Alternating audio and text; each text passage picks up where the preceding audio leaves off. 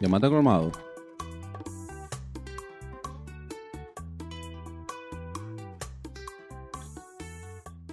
Bienvenidos a este su podcast. El conversatorio de leche con coco. Ya tú sabes, vamos a darle la payolita a la gente de Vinte.do. Los mejores poquititos de República Dominicana. Y del mundo, papi. Y la al. Croarte y al despacho de la primera dama. Hay que darle la gracia también a Juan Ramón Comedia. Eh, ¿Qué es lo que tú dices, Vinte? y a Pepín Corripio. Los mejores poquititos de República Con ripio y Dominicana. Ok. La gente tiene tichel, Gorra. gorra, eh, Todo lo que ustedes todo quieran. lo que ustedes quieran. Vayan a Así que vayan. 20.do ya. Eso es También, señores, darle las gracias a la gente de NYC Medical of Queens. NYC Medical of Queens. Ubicado en la 3916 de la 37 Avenida Jackson High, Queens, New York, papá. Esa gente son clínicas. Si tú tienes un golondrino, una vaina-. Si, no, uno tiene, si uno tiene cáncer, No, ellos son clínicas. eh. no me resuelven ahí. Eh, bueno, vamos. Me dejan morir, me dejan morir. ver, no me ver. morir, no me a morir. Chari, ya tú sabes, llama para acá, por favor. Así que nada, señores, gracias a la gente de NYC Medical of Y, gracias también a la confraternidad definido por la sana doctrina, ya al pastor Naúm, al pastor Adrián, a soporte mi locura, Felipe, a los tigres, pastor También. Israel, pastor Saludos, Isaac, a pastor todos Santiago, a todos los pastores, a la pastora Rosa Ide, a toda la gente dura, fuerte. ¿Y cuántos candela. pastores que tú conoces? Caramba. Ellos son, ellos, esa, esa es la iglesia que yo he visto que todos son pastores. Yo, yo- yo- yo no he visto. Hay una feligresía ahí. Todos son pastores, yo no he visto. Ay, lo, lo hay, lo hay, claro. Es que tú sabes que, que primero va por los jerarcas, los saludos. Ah, ok, ok. ya entendí. Eh, ¿Qué tú vas a hacer? Eh, los chiquitos. Ah, sí. oja. Nada, señores, ya ustedes han escuchado a la persona que tenemos aquí en este conversatorio. Gracias por la invitación. tienen la, ya la, la voz grabada, porque él no ha salido todavía en el video, pero va a salir ahora mismo cuando, Ah, pues en vivo, la que estamos. cuando este No, tigre, dime, ¿qué, ¿a quién es que tenemos aquí? Aquí tenemos un músico. Él le dice que es músico, di que. Hace Yo beatbox. improviso. Contigo allá con guiso cuando te tiro al piso. Se apagó el micrófono. Ay, qué lío. Aló, aló, aló. Eh, Osama aquí, Azuta, rabasando. Señores, Él es tenemos- pastor. Tenemos, sí, el tipo pastor. El pastor Hermenegildo Mota de la iglesia Ríos pues. de Agua Viva de los Girasoles. Lávalo que vive Usha, Barrasaiba, Sonda, la Yaquima. A la Yaquenda Zona. Gloria. Alabanza. Bueno, ya ustedes lo han escuchado, señores. Este, tenemos aquí al personaje, de verdad que sí, Camilo Rijo Fulcar. Un aplauso para Camilo. ¡Eh! Mirar para arriba, mirar para abajo, mirar mi maestra con tanto trabajo. Una vieja se comió una... re- eh, vamos a ver, no, no digamos eso, muy fuerte. pues. Saludo Camilo. Camilo, Bienvenido. ¿qué lo que es, hermano? a ustedes, mis santos hermanos, bendiciones, gracias por, por su, el tipo es invitación. Imagínate, amado, bregando tanto con esos seres humanos tan especiales, se le pega a uno. Se te pega, te pega la Sí, habladita. imagínate, y si empiezo yo a bajar a 42, después tú me vas a 9, que lo que, dame la luz, que lo que, que lo que en toque con esa grasa, mi loco, oh, oh. No, Te viraste, lo, mierda, 9. Pero el tipo es metálico, Dick. De carne Sí, y hueso, amado, son de, De carne metal- y hueso. metálico, metálico. De carne y hueso. Pero, Pero lo que, lo que Pero- está a la vista no necesita espejuelos. Eh, que entiendo, entiendo eso. ¿Cómo fue que Satanás que Satanás. Satanás? Yo una vez, tuve- yo sé que yo le digo a, a la gente de todas formas, y eso es una a veces yo le digo a la gente Satanás. Ajá. Y ahora le estoy diciendo mucho amado y siervo. Mire, amado, siervo, y- pero a veces le digo Satanás. ¿Y También. por qué tú no, le sé. Te eh, sale no, decirle eso. Como tú le dices, mire, comando, monstruo, mayor de los míos. A veces yo le digo Satanás. Una un tacita que se puso bronco. que le digo, yo, mira, Satanás. Yo. ¿Por qué usted me dice Satanás a mí? Escúcheme que yo le digo. Yo, mire, cuidado. Le digo Satanás a veces a la gente Ay, así. que está fuerte, que de repente, eh, Satanás, ¿y ¿qué? Mira, Satanás. ¿Qué pasó? ¿Cómo fue? No, espérate. Vale un dos ahí, manito. ahora que tienen una mala fama, los metálicos, la puñalada y vaina. Ay, ay, ay, ay, ay, ay, ay, ay. ¿Cuántas puñaladas Profundo, dado? profundo. ¿Cuántas Ni una sola, no. Yo, le- No, yo me he dado a mí mismo puñaladas. Pero a otra persona no. No por eso la, la vaina que tienen ustedes de la fama. Bueno, nosotros tenemos todo tipo de fama. Mira, por ejemplo, ¿tú sabes qué fama tienen los metálicos? Los metálicos una vez hicieron un evento en el cual la te, te- te podían dar una, te, te daban una entrada gratis con todo los power si tú donabas tu cabellera para los niños con cáncer que tenían un, pro- un concierto, un festival en contubernio con una fundación Ah, de Ah, niños con bueno. cáncer y el metálico venía, tú sabes que los metálicos sufren de ese moño Sí, largo, Claro. donaba su cabellera y ya tú sabes, Pero, a los niños con cáncer los dejan entrar. Así, Pero- con todos los power. pero, nadie, pero nadie se hizo eco de eso. Se hizo eco, eso fue, eso fue una noticia lindísima hace muchos años de eso. No sé si lo siguen Ah, haciendo, ah, pero eso ok. se hizo. Bueno. Eh, la temática de- del, del conversatorio, ya que empezamos con un tema bastante interesante, muy interesante lo que acabas de decir, Lo metálico. los metálicos, pero vamos a, vamos a Ah, irnos por, para atrás. por ejemplo, hablando de eso de cáncer, Tommy Sí. Iommi abrió una fundación para gente con cáncer, el guitarrista de Black Sabbath, ok, Ok. hace poco. Y, ok, perfecto. Vamos, a, Culturi- vamos a, hablar- a, a- a- a Hablar. abundarle un poquito ahori- ahorita. Vamos a empezar para atrás, Camilo, para atrás, para atrás, para atrás. Eh, vamos a hablar de cuando tú naciste, papá. Tú naciste, 22 de septiembre del 1991 de la mañana, a las 9 de la mañana, Perfecto, naciste en Hasta la una... hora te sabe, en una- en San Cristóbal, ¿no? Eso, todo eso está anotado. Ah, San Cristóbalense, el hombre. Full, full, full de allá. sí. Ok. Y cuéntame, ¿cómo fue tu infancia? ¿Cómo fue? eh, ¿cómo, qué tú, cómo, fue, ¿Cómo tú consideras que fue tu infancia? ¿Tú, tú vivi- tú viviste allá en San Cristóbal un tiempo? No, o- no, yo iba a San Cristóbal mucho a compartir con la familia. Eh, casi todos los fines de semana eso era fijo. Para las vacaciones a veces nos dejaban allá. A veces también para las navidades también uno estaba siempre para allá. Eso es tradición mía. Yo todos los 24 yo siempre estoy allá. Yo no celebro efeméride. A veces tengo problemas con eso porque yo no estoy pendiente ni a mi propio cumpleaños. O sea, no estoy pendiente de que, es fel- que es San Valentín, que Día de la Madre, que cumpleaños de fulano, que aniversario, que Halloween, ni el Halloween, Satanás. ¿Tú entiendes? Ya tú sabes. Eh, a veces eh, gente que se quilla, ay, que tú yo cumpleaños, que yo ni, el mío, ni, Año Nuevo, ni Navidad, nada de eso. Esas son cosas, inventos del capitalismo para, para sacarnos dinero. Ok. Socialista también, que lo No, es fácil, es un, es un cáncer para la sociedad. Pregúntale a, Co- a Corea del Norte, Venezuela, Rusia y la Alemania comunista. Pregúntale a ver. A ver por qué, a ver por qué era que se, que se volaban el bulo de Berlín, de aquí para allá. Entonces tú tienes que tienes que ser el que más celebre, digo yo. El, el capitalismo. Claro. Bien. Y te tienes que celebrar No, todo. tú sabes que uno salta con, tira esa guayaba y si la pega, pero en verdad no. Di la verdad que tengo ya y no quieres celebrarlo. No, yo digo, sí. Exacto.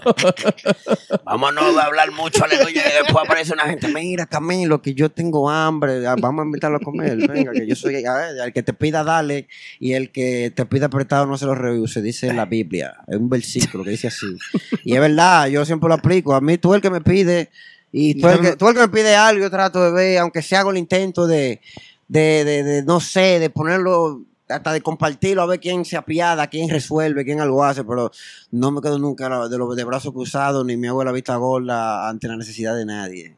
Sí, No, eso, es está, eso excelente, eso está excelente. Ni, Sí. ignoro, ni ignoro a nadie tampoco, yo respondo siempre todo, a menos que sean demasiados mensajes, que a veces han llegado momentos que de un fuetazo aparecen 300 mensajes en una bandeja, Coño.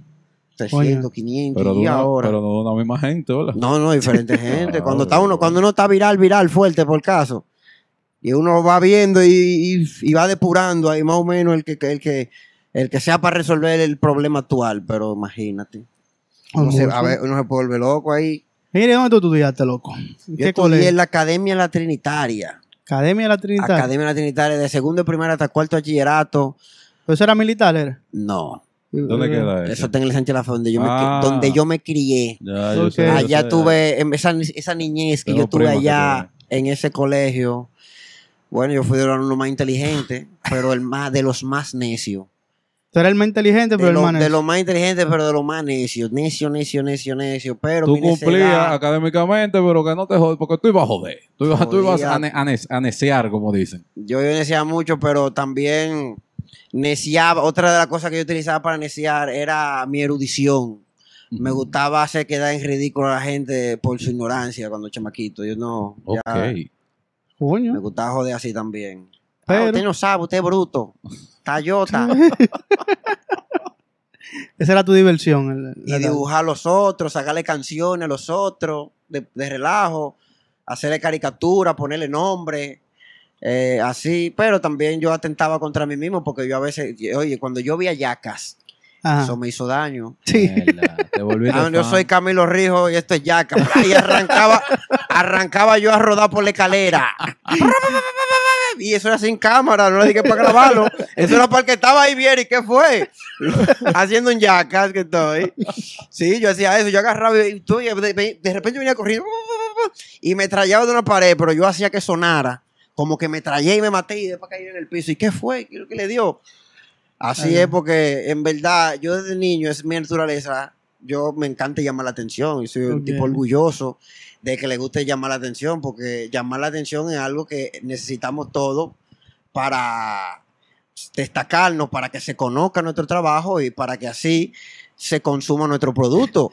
Sí, pero darse contra una pared, yo creo que esos problemas mentales. Eso sí, pero eso ya, ese era el preludio y eso era haciendo la zapata. ¿Tú entiendes? Ya después uno va redireccionando esa llamada de la atención Ok. y ahora después que uno alcanza cierta madurez, tú empiezas la proyecta hacia otro lugar.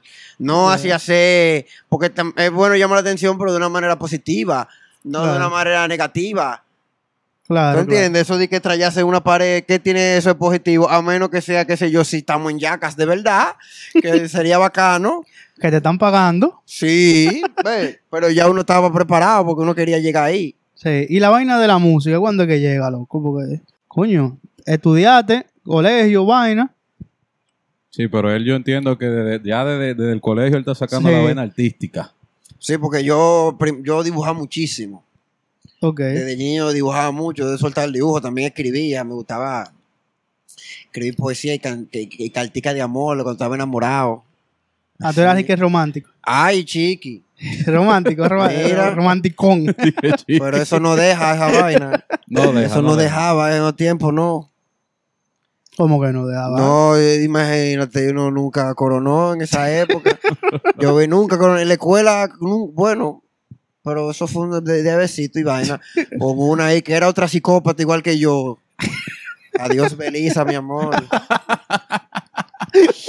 Entonces, eh, eh, ya eh, eh, vine yo ya por fin. Yo fue a la de, de los de los 16 para adelante, 16, 17, 15. Sí. Bueno, los 15. Ya, Eso es muy fuerte, yo decía eso aquí, lo que pasó a los 15. Que- allá, papá. No. No, mira, yo, eh, eh, yo empecé a estudiar música a los 11, guitarra. Había una guitarra colgando de la pared, una Tatay, la famosa valenciana que todo el mundo tenía, una Vicente Ajá. Tatay Thomas, que le regalaron a mi mamá a los 15 años, una guitarra, tú sabes, añeja, pero Ya tú sabes. cuando hablamos de instrumento musical, mientras más añejo es, claro, si, la, si es una buena ma- madera, mientras más viejo el instrumento, mejor el sonido. Ok. Ok. Ve, Está curada. La madera es como el alcohol, que mientras más viejo, tú sabes, así mismo. Ok, ok, ok. Pero dice que el alcohol es bueno si no te la botella. Si se alleja afuera, que el, el barril y la vaina. Ah, su tarrabasaya, así mismo. que Entonces, una guitarra tirada ahí cogiendo polvo y vaina. no, porque no es no cogiendo polvo, estaba ahí colgando, pero Se limpia, se Se limpiar. ahí en casa no somos puercos, nunca se nunca se- Siempre organiza, el único puerco soy yo en la casa. Después todo el mundo limpiecito. Ay, Ok, ok. Entonces, amado, eh, que nada, mami de repente un día dijo, hijo, te apunté en un curso de guitarra. Guau, ¿verdad? Entonces, por eso yo siempre digo que yo no elegí estudiar música, que la música me eligió a mí, para que yo le estudiara a ella. Ok. Me pusieron en ese curso, yo le di para allá. ¿Qué pasa? Que yo fui el mejor alumno de la clase, me aprendí todo. Después que yo me aprendía todo, ¿qué me quedaba? Joder. Entonces me iban botándome del curso, yo me jodía, iba a joder. Después yo me aprendía, me sabía todo y buscaba más. ¿Y cuándo van a enseñar a leer, profe? ¿Y cuándo va a enseñar esto? Y después que yo lo sabía todo, y dije, diablo, y este carajito, y ahora que yo hago con él. Hasta que un día la profe estaba durmiendo, recostada de una vaina, Así y era yo que le decía así. Y la asusté, le di un fuetazo a la vaina de estar recostada y la desperté de un sobresaltada de un susto. Y yo, no va, eh, no viene, ya está suspendido de la clase, traiga a su mamá. Y yo dije, mire, su hijo muy bueno, muy buen músico, pero no, lo, no lo traiga más, por favor, no lo traiga más. Y nada, y después ahí, más o menos tiempo, yo empecé, ya yo empecé a conocer metal, gracias a NTV, Y una Ok. en TV, tú sabes, cuando en TV era en TV, que, daban esa- Celebrity de Smash, que daban Esa- ya- exactamente. que estaba Marilyn Manson en su buena, Ajá, encendido, ajá. que yo veía a Marilyn Manson ahí. Y eso, yo, digo, oye, frustrado, porque yo veía como que eso era, eso estaba prohibido. Y Yo, yo sentía que si yo oía eso, yo estaba haciendo algo malo. Entonces, no sé, esa, esa, esa maldad me atraía. De hecho, yo me ponía hoy, cuando yo pasaban los videos de Korn y de Marilyn Manson y vainas así, yo lo quitaba si veía que mi papá estaba cerca, digo, para que no me dijera nada. ¿Te entiendes? Y también había una caja de CD que tenía mi tío.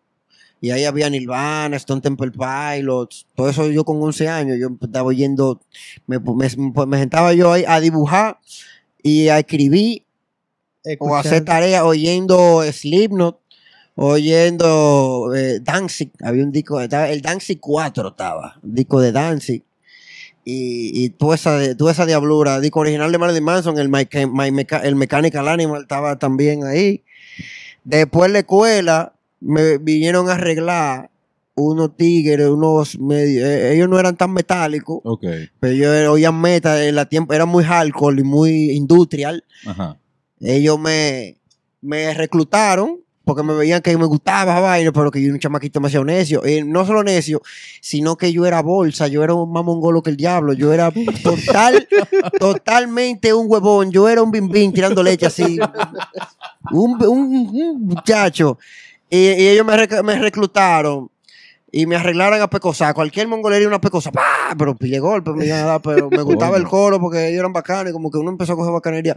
Esa era otra vaina, más. La escuela pensaba que yo era masoquista porque a mí todo el que quería dar, si te está aquí ya y quería darle a alguien, al- el primer candidato era yo para darle una pecosa o cualquier maldad. Tú no hacías nada para atrás. Yo no sé por qué, pues yo no me defendía, yo me quedaba, yo me quedaba dado. Al único que yo le di fue un mudo una vez, que yo me armé de valor y le entré trompo un mudo. No porque sea mudo, sino porque él estaba todo sudado jugando a hizo así con el sudor, me tiró en la cara. Y yo, ¡oh! Y me la fui con el, el mudo ta- hace mucho, me, me daba, me llegó a dar muchas veces, muchas pecosas, pero después ese día, más nunca habló de conmigo el mudo. No la fuimos al bollo. Yo le, oye, le di un solo ahí, era, ¡pra! y no fui al bollo, pero yo fui el primero que lo conecté ahí, que le desencajé la mandíbula una trompa al mudo. Ahí, ahí sí es verdad que él no volvió a hablar más nunca. Digo, ya él no hablaba, pero después que yo le dije a trompa ahí, ahora es- Ay, ay, ay, ay, ay. Mudo, mudo, mudo. y aprendí ayer a decir eso con un mudo amigo mío, que es actor. Ay, coño. Sí, yo sé qué significa eso. ¿Qué No, te significa eso? Es igual que esto. Ok, ok. Pero esto es. Maldita ay, madre. Ya tú sabes. Ok, ok. Ok. Sí. Clase-. Clase de, de, de, de con- sí, sí, sí. No, pero él es de lo mío, porque después de eso hablamos y no entendimos. ¿Ves? No, ya. Hablaron, Habla- sobre todo hablaron. Hablamos. hablaron. Sobre todo. hablamos. Exacto, hablaron, una conversación. Claro, claro, claro. Flui- fluida. fluida. No, a los mudos que no se quillen que yo tengo cáncer. Y yo, si tú me preguntas por mi cáncer, yo te digo que está entre Géminis y Leo. Así que cógelo a 10, amado. ¿eh? Que yo. ¿Qué es? ¿Cómo que entre Gemini y Leo? Los signos zodiacales. la ¿Dónde está cáncer? Entre Géminis y Leo. Ah, pues tú eres un tipo. Diablo. ¿Tú crees que yo me estaba yendo a los signos, a los signos zodiacales? Yo dije que estoy pensando en cáncer, de verdad, o sea, en la enfermedad. No, y Sagitario también. El diablo. Entre Géminis y Leo está el cáncer. Entonces, Mira, y se-. Mira, entonces yo empecé a oír metal y nada, y empecé a tocar metal. Me, me compraron una guitarra eléctrica ahí en, en, en, en Music, fue, en- no sé en qué tienda, fue una tienda, me compraron una, una Jason ahí, negra ahí. Empecé yo ahí a aprenderme canciones de Slayer, a metaliquear. ahí a ver cómo es, solo ahí, y al pasito había un par de vecinos que tocan guitarra. De hecho, había una banda de rock al doblar mi casa, llamada de que Anidro, con la fleta, Chapellán. eh, ¿Cómo es que esos son nombres como de, de- La fleta, urbano, el vocalista, la fleta. fleta. La fleta, capellán, ¿y cuál era el otro? Eh, eh, eh, diablo, el guitarrista que era buenísimo. Que ahora me dice, que loco, tú me superaste, pero fuerte, man". Ay. Y nada, quise armarme después. Entonces, cuando yo empecé ya de que descubrí el grindcore y el gore grain, después que yo descubrí Cannibal Call, que para mí eso era. Yo agarré y dije, no, yo quiero hacer un grupo así, que hable de, de sangre pura y brutalidad. Y así sal, surge la idea de formar gangrena cerebral. Al principio gangrena cerebral eran ideas puramente concebidas de la imaginación. Luego gangrena cerebral se volvió algo más social, folclórico, a una, una apropiación ya de nuestra cultura, porque venimos hablando de los temas reales que suceden aquí en nuestro país, los crímenes más aberrantes y terribles que suceden, le hacemos canción a eso, tal y como lo describe la prensa. Son- entonces, ya algo que nos da cierta autenticidad y originalidad, porque además de que en español, nuestro idioma natal, también estamos hablando de cosas que pasan en nuestro país. Entonces, estamos diferen nos diferencia de las demás bandas del mundo, que tenemos un tema ya propio, cosa que los metálicos de aquí no suelen hacer mucho, porque siempre lo quieren hablar en inglés y no tienen un concepto definido, hablan de cualquier vaina. O hacen cover para cobrar cuarto. O hacen yo respeto también a lo que hago, lo que yo, lo que yo más hago es cover. Yo tengo cuatro, cuatro piezas mías en guitarra clásica, son sesenta y pico de obras de, de otros compositores. Ahora hay que entender que la música clásica hay una cosa, así, hay, hay compositores que ya es otra ciencia y hay intérpretes que es otra ciencia, porque para ser intérprete son demasiado estudios, mucha, demasiada práctica. Y también para componer también hay que estudiar mucho armonía, composición, contrapunto, análisis, formas musicales, muchísimas vainas. Entonces, Y tú lo que hiciste fue un cursito de guitarra. no, yo estudié el Conservatorio Nacional de Ah, Música. de- y, en la, y en la UAS también estudié música, licenciatura en música. No, tel- no llegué a terminar ninguna de las dos porque, porque el cáncer, tú sabes, me, me impidió tanta cirugía, tanta quimio. Y además, como yo, eh, mi trabajo es tocar en la calle, atender todo mi proyecto, yo no podía descuidarme con el instrumento y son demasiadas horas que demanda. Entonces, eh, a veces no se podía hacer las dos, uno tuyo, uno malo, no, y el, ya ves cuando uno estaba bien bueno, agarrábamos la guitarra y no tenía que tocar y no quería yo perder la forma. Claro. Y elegí dedicarme a, a mi proyecto, esa fue mi universidad, mi gestión cultural ahí en la zona colonial, que tenemos cinco años haciéndola.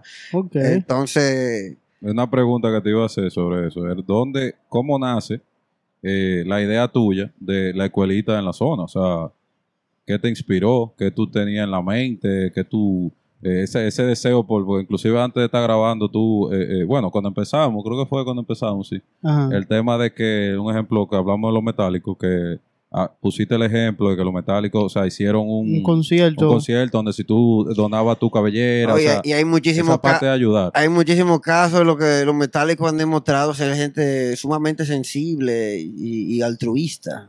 ¿Te Claro. entiendes? Porque lo cortés no quita lo valiente. Sí, Eso a veces es una, una fachada que no se ve rudo, se ve oscuro, pero realmente en el fondo uno es una ternura.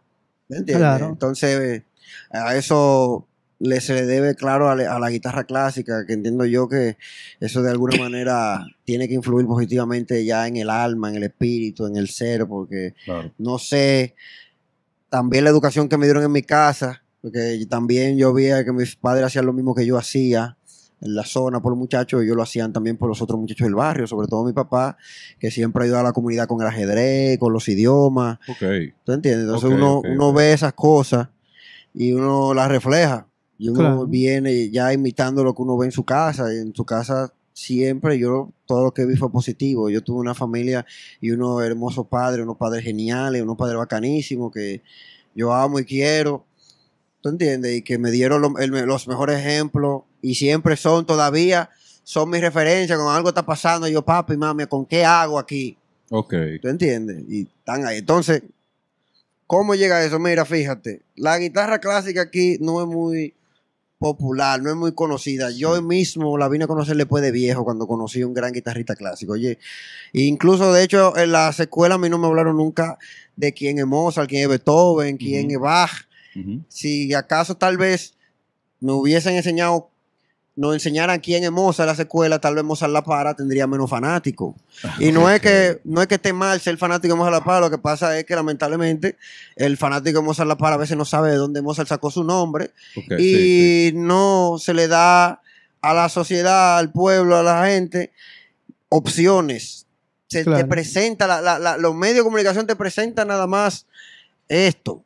Lo Claro. urbano, el merengue, nuestra música, esto, lo otro, pero eh, hay que darle valor y darle espacio y la oportunidad a otro género para que más gente lo conozca y pueda elegir. Que únicamente Claro. no elija esto porque fue lo único que le enseñaron, sino Claro. que puede elegir lo otro porque por lo menos conoció lo otro también. Pero eso, eso va más como que en la educación, porque al final, loco, la televisión, la radio y la vaina, es dinero. Y entonces lo que vende, lo que vende, tú me excusas lo que vende eso. Lo porque que, lo que vende eso, yo estoy después, yo te voy a decir, vamos, vamos a vender droga, todo, entonces, ¿qué es lo que?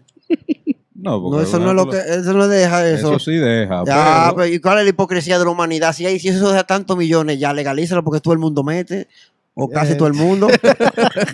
Eh, declaraciones fuertes de Camilo Fulcar, eh, Río es Fulcar. verdad, porque si es un negocio multimillonario, que eh, que los capos con mansión, pina Pablo Escobar. Entonces, si se vende tanto es porque hay demasiados consumidores, y entonces. no porque el negocio está en dejarlo ilegal, para que valga más. Ah, eh, eh, es verdad, es así Sí, que funciona. así, así que funciona. Bueno, no sé. El punto es, amado, que no ven, me ven a mí tocando guitarra clásica y, di- ven acá, toca bachata, que eso no deja. Ay, tú nada más tocas, tú no cantas. No, pero tú, tú- tú vas a morir de hambre. Entonces, entonces uno crece oyendo eso. Y uno tocando horas y horas y horas de guitarra clásica. Entonces, después, estudiando en el conservatorio, estudiando aquí, muchachos, porque es un, es un estilo que demanda demasiado como cualquier otra carrera, que tú tienes que dedicarle muchísimas horas al día, Claro. con un maestro y ya en una universidad, en una academia donde te enseñen de manera profesional. Claro. Entonces, cuando ya llegan las inquietudes económicas, que yo siempre nunca tuve, o sea, nunca tuve esa urgencia de tener mucho cuarto, de tener dinero. Yo nada más me conformaba con que me dieran el pasaje. Los viejos míos, en mi casa tampoco, es que no- yo vivía en el Sánchez de la Fe, ahí en la Ramón Cáceres, o sea, ya tú sabes, nosotros no, no somos, somos clase media baja, no ni alta, ¿tú entiendes? Entiendo, entiendo. Entonces, llegan esa inquietud de dinero después del divorcio de los viejos y que estoy yo más o menos mudado con una que era jevita mía y ya empiezan ya la urgencia de Los tener, problemas. la urgencia de tener cuarto y digo, coño, ¿y ahora? Y yo estoy pensando tirarme para la calle a tocar mi guitarra, como yo veía que eso era algo común en otros países, tocar música en la calle. Y yo quise hacer eso, pero yo primero opté por hacer lo que, ha- lo que hacía todo el mundo, seguir el rebaño, que es escoger para un call center. Oh, a esa esclavitud. ya, ya. Perdónenme los call centers, los deportados que os van a oír esto. Yo eh, ahí por un call center y fui a uno. Ok. Y gracias al Señor Todopoderoso que no me aceptaron porque mi inglés era pila de aplatanado. My English very aplatanado from the Dominican, eh, from the Plátano English Center in Barahona. You molondrón English, you know, and they didn't accept me because my English is very, you know, machucado. I got a weird accent. They want an accent like an American or, or maybe, uh, you know, the water is there in the bottle. Más- is in the bottle? Ya, no, eh, tú entiendes. eh, Un inglés eh, neutral, Un inglés, tú entiendes, pero neutral. no me aceptaron. Y ese mismo día me llamaron para ofrecerme tocar tres piezas en una actividad, cuatro mil pesos. Y oh, y el viejo mío vio eso, y yo, pero muchacho, pero ponte, vive tu guitarra, porque todo- todos esos años que tú, todo eso que pagamos en esos cursos, y todos esos años que tú, tú- tú te vas a poner en otra vaina. Y Claro. yo, es verdad.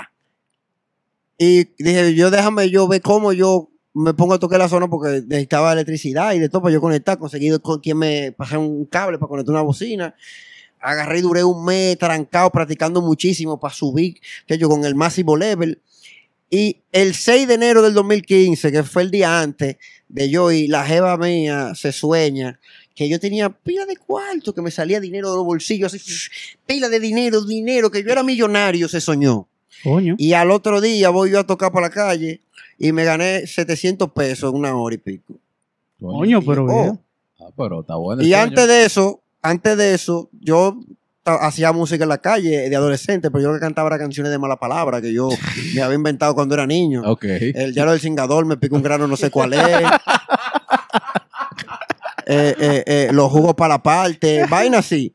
Y, y entonces después yo vine a hacer lo mismo, músico callejero, pero ya con música clásica y me gané 700 pesos. Yo iba todos los días, tocaba una hora y pico y yo iba con 800 pesos, 1000 pesos, 900, 700 y cuidado, habían, Coño. habían veces que hasta una, sola gente venía y me daba mil pesos. Pero hoy mismo yo estaba tocando y yo, ¿cuánto me gané yo hoy? 7 mil pesos tocando en el parque. Me gané hoy. ¿Cómo así? Porque una gente me dio 100 dólares, otro me dio 500 y pila de gente me echan de a 100 y pila de menudo.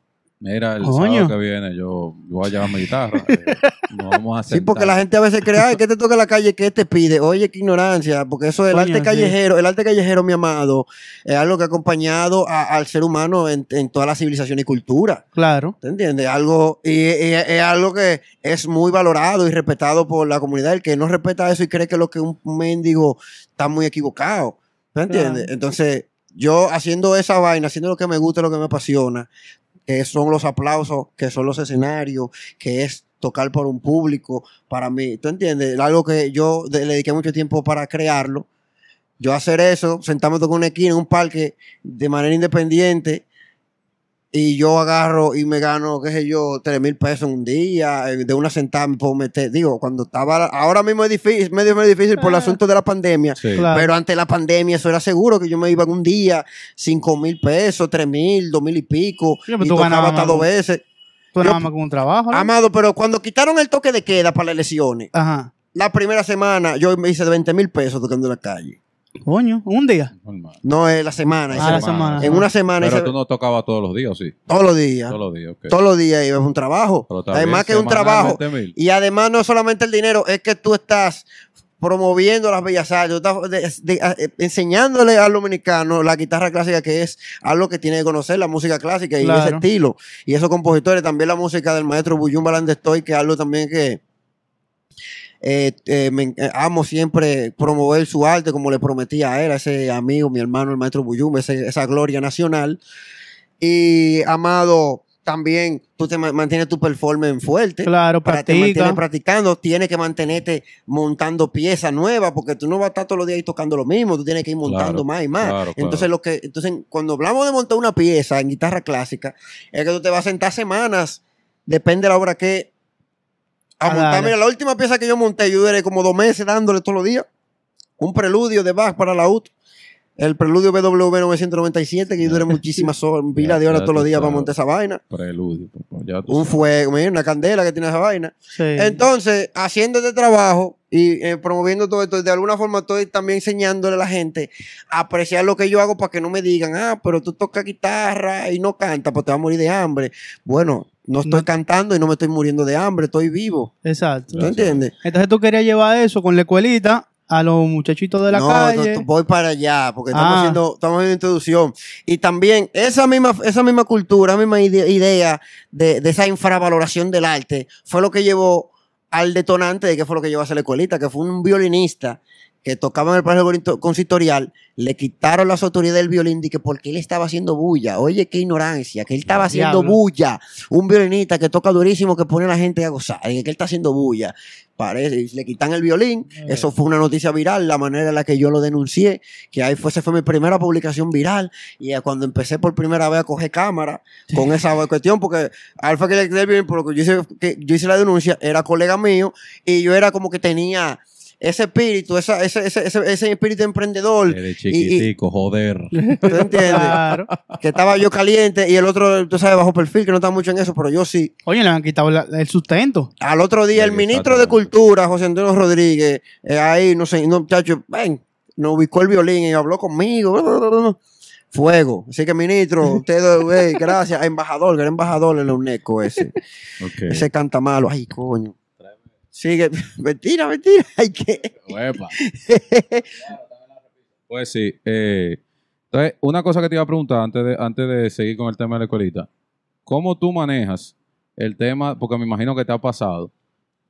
O sea, metalero, o sea, metálico, como tú vistes, porque vistes a- acorde a lo que tú eres, y tocando guitarra clásica. O sea, ¿cómo, cómo la gente te ve? Hermano, eso es el plot twist más bacano que Sí, hay. me imagino porque que el plot cuando el, twist- el que no me conoce, por, sobre todo el turista, el extranjero, porque gente dice, no, que este le va bien porque es famoso. No, el turista que me ve que no me ha visto es el que más loco que conmigo. Hay pile turistas y a veces me encuentro con gente que no me conoce. Y cuando ve este metálico que llega, Exacto. que cree que lo que va a tocar con San Rose, Metallica y Iron Maiden, que hasta va a y lo ya la que guitarra, arranca a tocar que Héctor Villalobos. Y así, wow. Claro. Así tengo yo un pana mío que ese cada vez que habla de mí, que yo se cuento, un pana, un, un veterano de la guerra de Vietnam que conocí ahí en la esquinita, que así es que el echa el cuento. Ah, this guy was coming, yo, ah, it's going to play rock and, and rock and shit. Y es lo que le gustaba el country, vaina. Pero cuando vio que yo no que toqué tecla- el tipo hizo, y estaba ahí, chacho. Le encantó. Entonces eso, ese contraste es bastante atractivo. Y Sí. quisiera yo eh, eh, aprovecharme de eso y, y usufructuarlo. Al punto es de yo, si acaso hay una presentación importante, yo y así mismo, no dije, déjame ir trajeado, no. Claro, no, metálico. En el Teatro Nacional, y que con un traje, no, no, no. Endiablado. Exactamente. Con todo lo que acabé, endiabladísimo, metálico, el leather, con, con bala y de todo. que con vale y de todo. Sí, pero tú no has visto la correa de bala que yo tengo. Yo la Sí. he visto. Claro la correa de bala y de todo. Mira, Entonces, amado, Sí. ese hecho del violinista fue lo que nos inspiró a hacer una asociación de artistas callejeros. La SOARCA, Asociación de Artistas de la Calle, y entre todas las ideas que tenían yo y teníamos el colectivo de cómo podían, podíamos reivindicarnos y apoyar y, y a- a- aportar a la comunidad, era dar clase gratis. Cada uno desde nuestro espacio iba a dar clase gratis. O sea, la idea que teníamos como proyecto, la asociación, para ayudar a la gente, para demostrar que nosotros no somos unos bullosos, sino que estamos aquí para contribuir. Además de entretener a la gente y darle, a darle vida a la ciudad, de más color, tú entiendes, más, hacerla más atractiva, porque tú tenías una calle llena de artistas, mi hermano, es una vaina apoteósica. Claro. Entonces, queríamos enseñar. Pero cuando yo empiezo a entrar en contacto con los niños de la calle, que también me sentí identificado porque esa es una época muy triste de mi vida en la que yo me sentía huérfano y yo, eh, yo tratarlo con, e- tratar con ellos, yo me sentía huérfano más o menos como yo, aunque estaba mejor, pero estaba también jodido, no puede comparar yo conmigo, pero yo también estaba mal. Y yo oyendo esa historia de él, que ellos, de que ellos pasando de ese trabajo, durmiendo en la calle, y yo dije, igual, ¿por qué que la gente se hace de la vista gorda con esto? Una pregunta. ¿Por qué tú te sentías huérfano en una época de tu vida? oh, amado, los viejos míos se divorciaron. Ok. Yo estaba viviendo, eh, me quedé con mi papá. Mi papá paraba eh, eh, trabajando de guía turista, entonces yo estaba ahí solo en la casa y, o, o viviendo de la novia. Entonces, como estaba todo el tiempo de la novia, el, el don entregó la casa y no le paró a nadie. Y a mí que me importó y me quedé con la jeva. ¿Y qué pasó? Que después hubo un bobo terrible, que después yo voy a echar ese cuento más adelante de, de ese, ese bobo con esa jeva, el que da pan a perro ajeno, pierde el pan y pierde el perro. Vamos a echar ese cuento. Ya. de- Diablo. entonces, ay, santo Jehová. Mira, y, y ya tú sabes, entonces. Sentiste empatía con los sí, me muchachitos. sentí identificado porque yo estaba loco, yo no, yo no tenía mi cuarto, yo no tenía mi casa, yo no tenía mi hogar, yo andaba, yo tenía un bulto, a veces estaba donde la abuela, a veces donde donde un tío, a veces donde un pana, yo a veces hasta dormía, a- a- dormía hasta solo en hoteles y vaina, una vaina deprimente, Ya. deprimente, Pero, tú Entonces, tenías, yo- pero tú tienes a tu mamá ahí, ¿por qué nunca fuiste? no, porque mi mamá nada más tenía un cuarto. eh, eh, ella, y entonces mi mamá te- y mi hermana tenía su cuarto. Y si yo iba a me quedar allá, era en el- a, dormir en el mueble. Y en el mueble yo no podía ni estericarme entero. Era subir la patica eh, arriba de la vaina. No es como este, que aquí tú puedes acostar normal. en ese no. sí, sí, sí. entonces era un Wiri. Ok. Era un Wiri. Esa, esa, oye. Entonces, siervo. Yo dije, yo no voy a hacer de la vista gorda con eso. Y ese proyecto, yo quiero hacer, dar la clase gratis. Quienes más merecen eso, quienes más lo necesitan, son estos niños. Y yo, Claro. al otro domingo, el otro domingo le dije, oye, al- le dije al chamaquito, oye, el próximo domingo vamos a estar aquí dando clase gratis. Entonces, a partir de ese día, más nunca hemos parado. Cuando yo conté lo que yo quería hacer, me, me donaron 10 guitarras, 8, Ok. 10 Eso te guitarras. iba a preguntar, el tema de los ese, instrumentos. fue, ese fue tu segundo viral. Ese fue, no, ese fue. Porque el primero fue el del violín. No, antes de eso ya yo había tirado, se, se viralizaban videos míos tocando en la calle, guitarra, do- mi- microdocumentales Ok. de, de- del arte de la zona, porque antes de la escuelita ya yo estaba trabajando, promoviendo los demás artistas y también mi, mi carrera de artista callejero, mi, mi Ah, música. ok, ok. ¿Te entiendes? Entonces, ah, entonces, esa fue otra también que hizo vir muchísima gente, me contactó para ver cómo podía aportar a eso. Excelente. Y no, yo recibí, yo de apoyo, yo no puedo decir que no he tenido apoyo, y me han apoyado muchísimo, a pesar de yo ser así como, como soy, endiabladísimo, con esta greña, con botas, ticheres del diablo. ah, No, porque la intención tuya no tiene que ver nada como tú, como tú te ves. O sea, la Ah. intención es una vaina diferente. ah, Exacto. así mismo, mamá. Entonces, yo nada, yo... No, y escúchame, que eso también llama la atención. Porque el pana Sí, es ya- Lo que tú metálico. estabas buscando. la Ah, ¿tú lo dijiste ya? Ya hablamos del tema que yo le pregunté que de para que lo escuche de nuevo. El tema de que como él, siendo así como él se viste y siendo metálico, tocando guitarra clásica. Sí. Ese contraste te llama mucho la atención. Sí, el plot twist. Sí, amado. Santo. Entonces comenzaste con la escuelita a darle, porque era a limpiabota. A das- limpiabotas y los niños de la calle, los pedigüeños, limpiabotas, vende flores, Eh, de todo. Tú lo sentabas ahí con su instrumento. sé, cada vez que lo veía, lo sentaba y va acá. Y hay muy, algunos lograron aprender. Llegué a presentar algunos en la televisión, can- Sí. tocando. le cambiaste la vida como a, a tres, creo, ¿no? Ellos sí se la cambié brevemente, pero ellos se la volvieron a cambiar porque le dieron para atrás. Ah, ellos le dieron para atrás. Le dieron para atrás, ellos siguen tocando, pero ellos no quisieron salir del barrio porque no entendieron que Bueno, los no. valores de la gente que lo apoya a ellos y quiere que ellos sean profesionales y se superen, no es, eh, eh, no es la cultura de la juca. Exacto. No es lo No que ellos entienden como vida. No. Exacto, no es lo y entonces yo, el, el ambiente que yo eh, eh, tengo en la escuelita, un ambiente con toda clase de gente, precisamente para que ellos se relacionen con toda clase de personas. Por eso es que las clases son abiertas al público, no únicamente para ellos, porque ellos tienen que relacionarse con más gente y hacer amistad con más gente. Y todo el que sea amigo mío y todo el que me conozca tiene que apoyarlo y darle la mano al muchacho. Vamos a hacer pana, que ellos conozcan otra realidad, otra, otro tipo de personas. Que no solamente el barrio. Que no sea el barrio, ni todos esos tigres, ni esos delincuentes que lo ponen a hacer todo tipo de diablura. ¿Tú Claro. entiendes? Pero ellos parece, no, no, ellos como que no entendieron eso. Hubo uno, hubo uno que yo, ya es adulto, tiene 18, que él le dio la oportunidad, y que fue dos dos o tres veces, dame una guitarra, Camilo, ay, le di la guitarra. Después volvió, averigua a ver si ha vuelto. Entonces ya él mangó su guitarra y ya no ha vuelto, ahora no, no ha vuelto. Y a ese mismo yo le he dado como tres o cuatro guitarras a ese, siempre la, la empeña, Le desaparece. Sí, pero toca, la toca, No, y te es que- canta y la toca, Es para que, tú es veas. que lamentablemente es una, una lucha contra la, la, la- o sea, la misma, no solamente educación en la parte del arte, sino la educación general, viejo, porque coño, viejo. Es que como- entienden, me busqué 500 con esta guitarra que acabo de empeñar. Vender Y- la gallina de los huevos de oro. Qué Exacto. loco, amado. ya lo sabe, ya lo sabe. Pero por suerte a mí hubo un muchacho que sí, que ese es el alumno aventajado mío, que es Albert, que él no es un muchacho de la calle, él de niño llegó a hacer par de trabajitos, sí. Él ya tiene cumplido 18 hace poco. Entró al conservatorio, que es la graduación de la escuelita. Él está en el conservatorio y está muy enfocado en su guitarra clásica. Y toca muchísimo. A veces yo lo pongo a tocar ahí en la esquina conmigo y lo presento a mi alumno y ok, hablo del proyecto y este es uno de los resultados y lo pongo a tocar y muchacho, todo el mundo feliz, contento en el restaurante, muchacho, y, "Wow, qué trabajo te ha hecho con ese muchacho, un muchacho, mira, yo a veces lo oigo y yo pienso que eres tú que estás tocando el menor. Se busca Sí. su Se pesito fue- ahí, sí, un muchacho, eh, eh, cua- oye, a veces gana hasta más que el papá. ¿Qué tacita? tacita ahí de la zona, se busca a veces más que el papá. Ya tú sabes, ¿no? ¿Tú Hay que entiendes? Mientras, oye, yo siempre he dicho, mientras más yo toque, más voy a ganar. Claro. Claro. Entonces por eso yo siempre estoy tocando mucho para hacerme millonario. Qué bien, no, no, excelente, excelente. Y ojalá lo logre. Amén, amado. Estamos, estamos casi en eso, siervo. Tú vas a ver.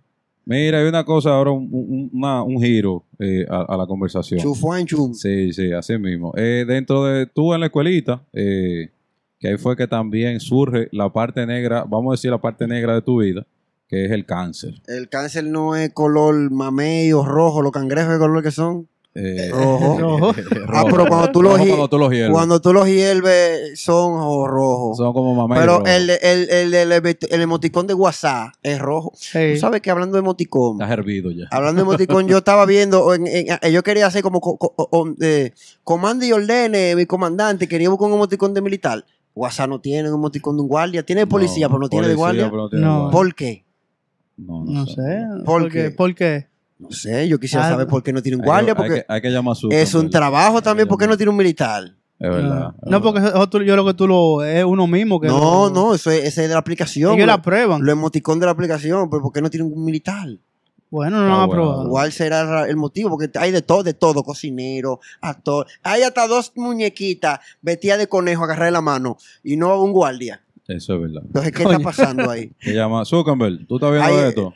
Pon uno de... de, de- de- Un militar, un un, militar, un militar. guardia ahí, con un guardia, una vaina. entonces él me viró el, el, el té- Sí, claro, la tú pregunta, sabes. él me la... Me la, me la uy, El cáncer, el cáncer. adiós. El cáncer, tú sabes que está entre Géminis y Leo, amado. El cáncer, estamos ya casi haciendo una placa de mármol. Yo creo que ahí tú fuiste que más te diste a conocer a nivel. Eso dio, dominicano. eso dio también, eso Un aportó empujón. mucho a eso, por la forma en la que yo enfrenté la enfermedad, porque yo siempre Eso era lo que quería preguntar. nunca he estado, nunca la, la he enfrentado ni dando pena, sino todo lo contrario, da- darle fu- con fuerza para darle fuerza a los demás que están caídos, para que se levanten. Sí. ¿Me entiendes? Ríete conmigo. Sí, esa la río del cáncer, ríete conmigo, mi amado. Sí. Pero el, el punto de cuando, coño, que tengo que seguir. A lo mejor me están haciendo señas de que, Coco, no sigue hablando de eso. Pero no, no, pero sí, es, sí. O sea, el boom cuando ya tú te enteras. Sí, ya. Tú eres, tienes el entre, ¿cómo es entre, eh, cómo es Gemini? ¿Cómo que tú dices? Entre Gemini y Leo. entre Gemini y Leo, ya tiene entre Gemini y Leo. Entonces está bien. Y, y, y coño, ¿cómo, cómo? Porque hubo un momento, me imagino, que, que tú dijiste, El único momento que el cáncer así, yo me sentí ya perdido, que dije, ya llegué hasta aquí. Fue breve, fue como un par de horas que duré así. Fue muy, muy, un momento muy, muy catastrófico, porque también la manera en la que el cirujano vino a querer presentar el caso fue como una despedida, por Dios. Ay, Dios. Fue a despedirse de mí. de- una despedida. Mira, antes de yo saber que tenía el cáncer, yo estaba con los síntomas, la zozobra, que duró un año con zozobra, que le digo a, la- a los tigres, a la gente, que cualquier dolorcito, vayan. No dije que no, que los médicos están nada más para encontrar enfermedades. Así pensaba yo. Y es verdad, cuando fui al médico me encontré un cáncer. Ya tú sabes. Ya tú Pero sabes. yo duré un año sintiendo los síntomas. Y antes de ese año, cuando empecé a sentir lo primero, yo fui a, a, a, a, Hospitén, fui a Hospitén y me hicieron, oye, me hicieron sonografía y, eh, y pila de análisis. Y yo no fui a buscarlo. Y al año, cuando yo estaba que no aguantaba, fui para allá otra vez.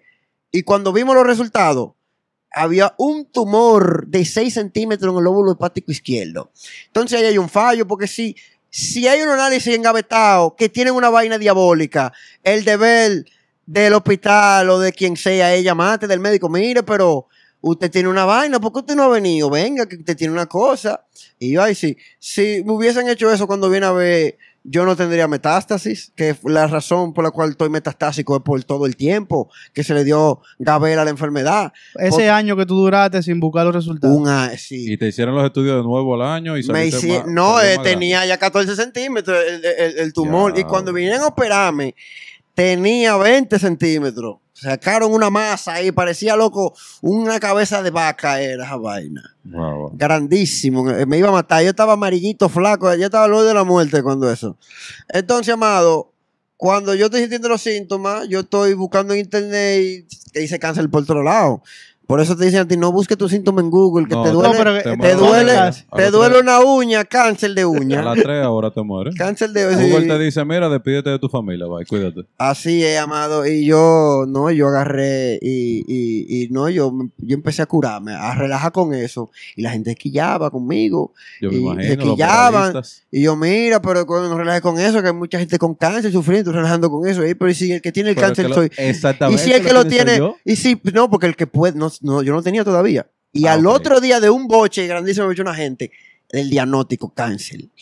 Y cuando yo, cuando me, me jalaron, me- lo que están, la- estamos la familia y me encuentro yo este coro, ahí la caja de mi mamá, y yo, oh, tía, eh, eh, ¿qué lo que?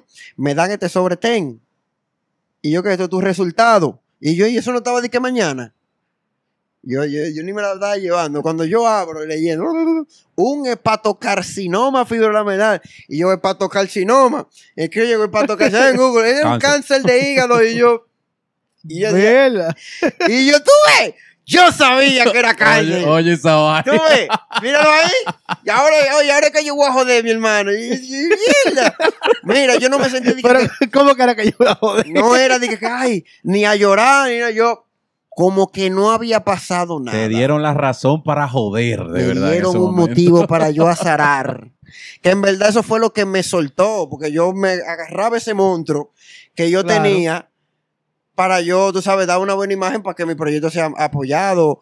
Porque imagínate, este maldito loco, si, si yo hubiese sido así como yo soy ahora, no me hacen caso. Exacto. Pero ya ahora me hacen caso porque entienden que yo soy así porque he sido liberado. Además, ya mi obra se conoce, ya la calidad humana mía se sabe cómo es. Claro. Que yo tenga esa forma, ya después de todo eso, ya es un plus. Exacto. Ya es un plus porque eso es atractivo hasta para la misma gente. Y yo, pero yo quisiera coger clase con este tigre tan cool. Sí. ¿Me entiendes? Me tripea el profe, déjame allá. Diablo, yo quiero que este tigre venga a tocar para mi casa porque además de, de que él me va a tocar heavy, también me voy, a, me voy a reír con él aquí, vaina. ¿Tú entiendes? Claro. No, y tú, Chipa fuego. Tú llegaste con ese cáncer, en verdad, fue que como que la mayoría de gente empezó a conocerte y como la forma de que tú lo cogiste, loco, porque tú lo cogiste de verdad más chilling de que los chilling. Y a curarme, a reírme, pero no llegó un tiempo, no llegó aunque sea un minuto que tú dijiste, dije, loco, Ahí es que, yo- ahí es que me, yo voy voy. a me voy a morir. Ahí es que yo voy. A, a mi tercera cirugía, que fue, el, me hicieron el zipper. ¿Tú has oído lo que le llaman el zipper? ¿Qué el Te abren y te cierran. Te abren, no podemos, ciérralo. En serio, te, te abrieron Me y abrieron y dije, aquí no se puede sacar esta vaina. Demasiado fuerte. Y yo me sentía loco asqueroso con eso ahí. Yo, diablo, me abrieron, pasé yo a recuperar una cirugía y no me sacan nada. Y, y el cirujano fue, pon de mí, y fue como a despedirse de mí. Jacinto, un saludo, Jacinto, te quiero. A despedirse, digo, tú muchacho, que te, tuvo una vida, que sé yo qué. Y yo, que no pude, que una vaina gigante metida entre toda esa vena y yo lo voy a matar si se lo despego. ¿Te entiendes? Y ahí, loco, yo ahí por primera vez, yo ahí sí, coño, ya este, me voy a morir. Y después yo en casa, yo estaba, muchacho, en la silla de ruedas, así, loco, desolado, con, eh, con- mochado, tullío, y con esa vaina, y ya que, que- que no, y que, que ya. Y no te dieron Pero- una fecha límite, No, no, no, tres el, el meses. cirujano me dijo que íbamos a dar radio, que íbamos a dar él. Amado, pero mira esa aquí, ponga, enfríela, enfríe esa. No, no, cambia, cambia. Enfríame, eh, eh, cámbiame esa, cámbiame esa por esa y esta pásala. ¿Y por qué ustedes ven like? Jason pussy, you fucking motherfucker pussy.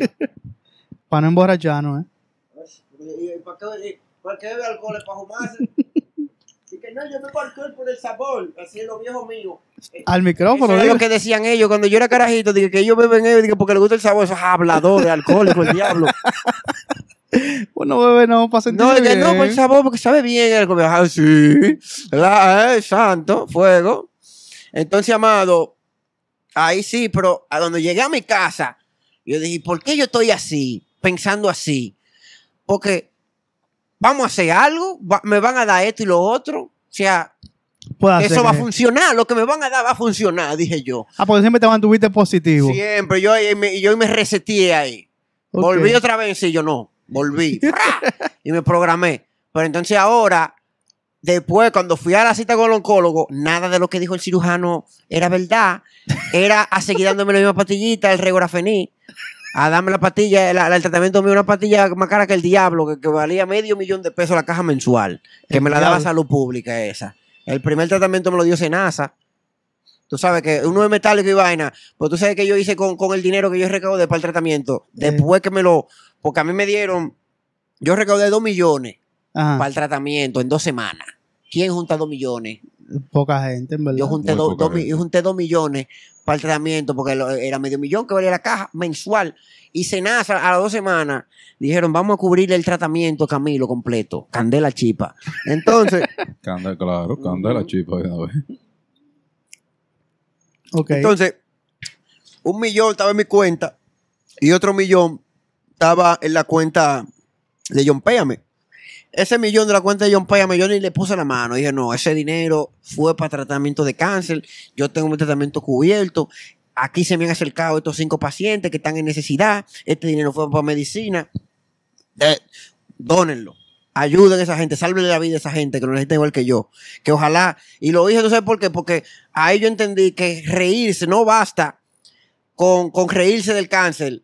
Tú también tienes que tratarte. ¿Y cómo tú te vas a reír si tú no tienes tratamiento? Es Entonces yo hice eso porque yo también pienso que la mejor protesta es la que tú aportas algo. La Claro. escuelita es un acto de protesta contra la explotación infantil. Sí, en contra de que los niños estén en la calle. Entonces yo no simplemente digo que no, que eso está mal. No, yo a esos niños yo les voy a dar clase y les voy a enseñar y voy a hacer una escuela que para todo el mundo, y mira lo que tenemos aquí, vengan a resolver. ¿Tú entiendes? Claro. Entonces yo agarré y yo doné esos cuartos porque esa gente tiene que dar su tratamiento, hay que cubrirlo. Y yo, Claro. que no soy ni gobierno, ni soy nada, ni soy caminante por la vida, ni soy que si yo quién, se lo doy, que yo soy un infeliz que no tenía, eh, y yo se lo doy también porque a ustedes les pesa tanto dárselo y poniendo a la gente a esperar tanto, porque el mismo sistema mata al paciente.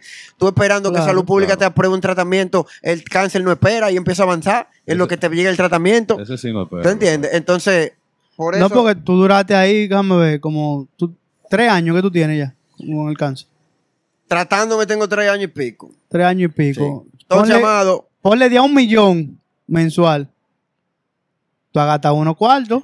Pero en Estados ¿cuánto tú crees que se gastó en Estados Unidos en mí? Que ya eso fue lo No- último. No, pero vamos para allá, Yo ahora fui para Estados Unidos. Yo vamos fui, para Estados yo fui para allá porque ya aquí no se podía hacer nada por mí. Me dieron algo cuando me desahuciaron en el oncológico viejo.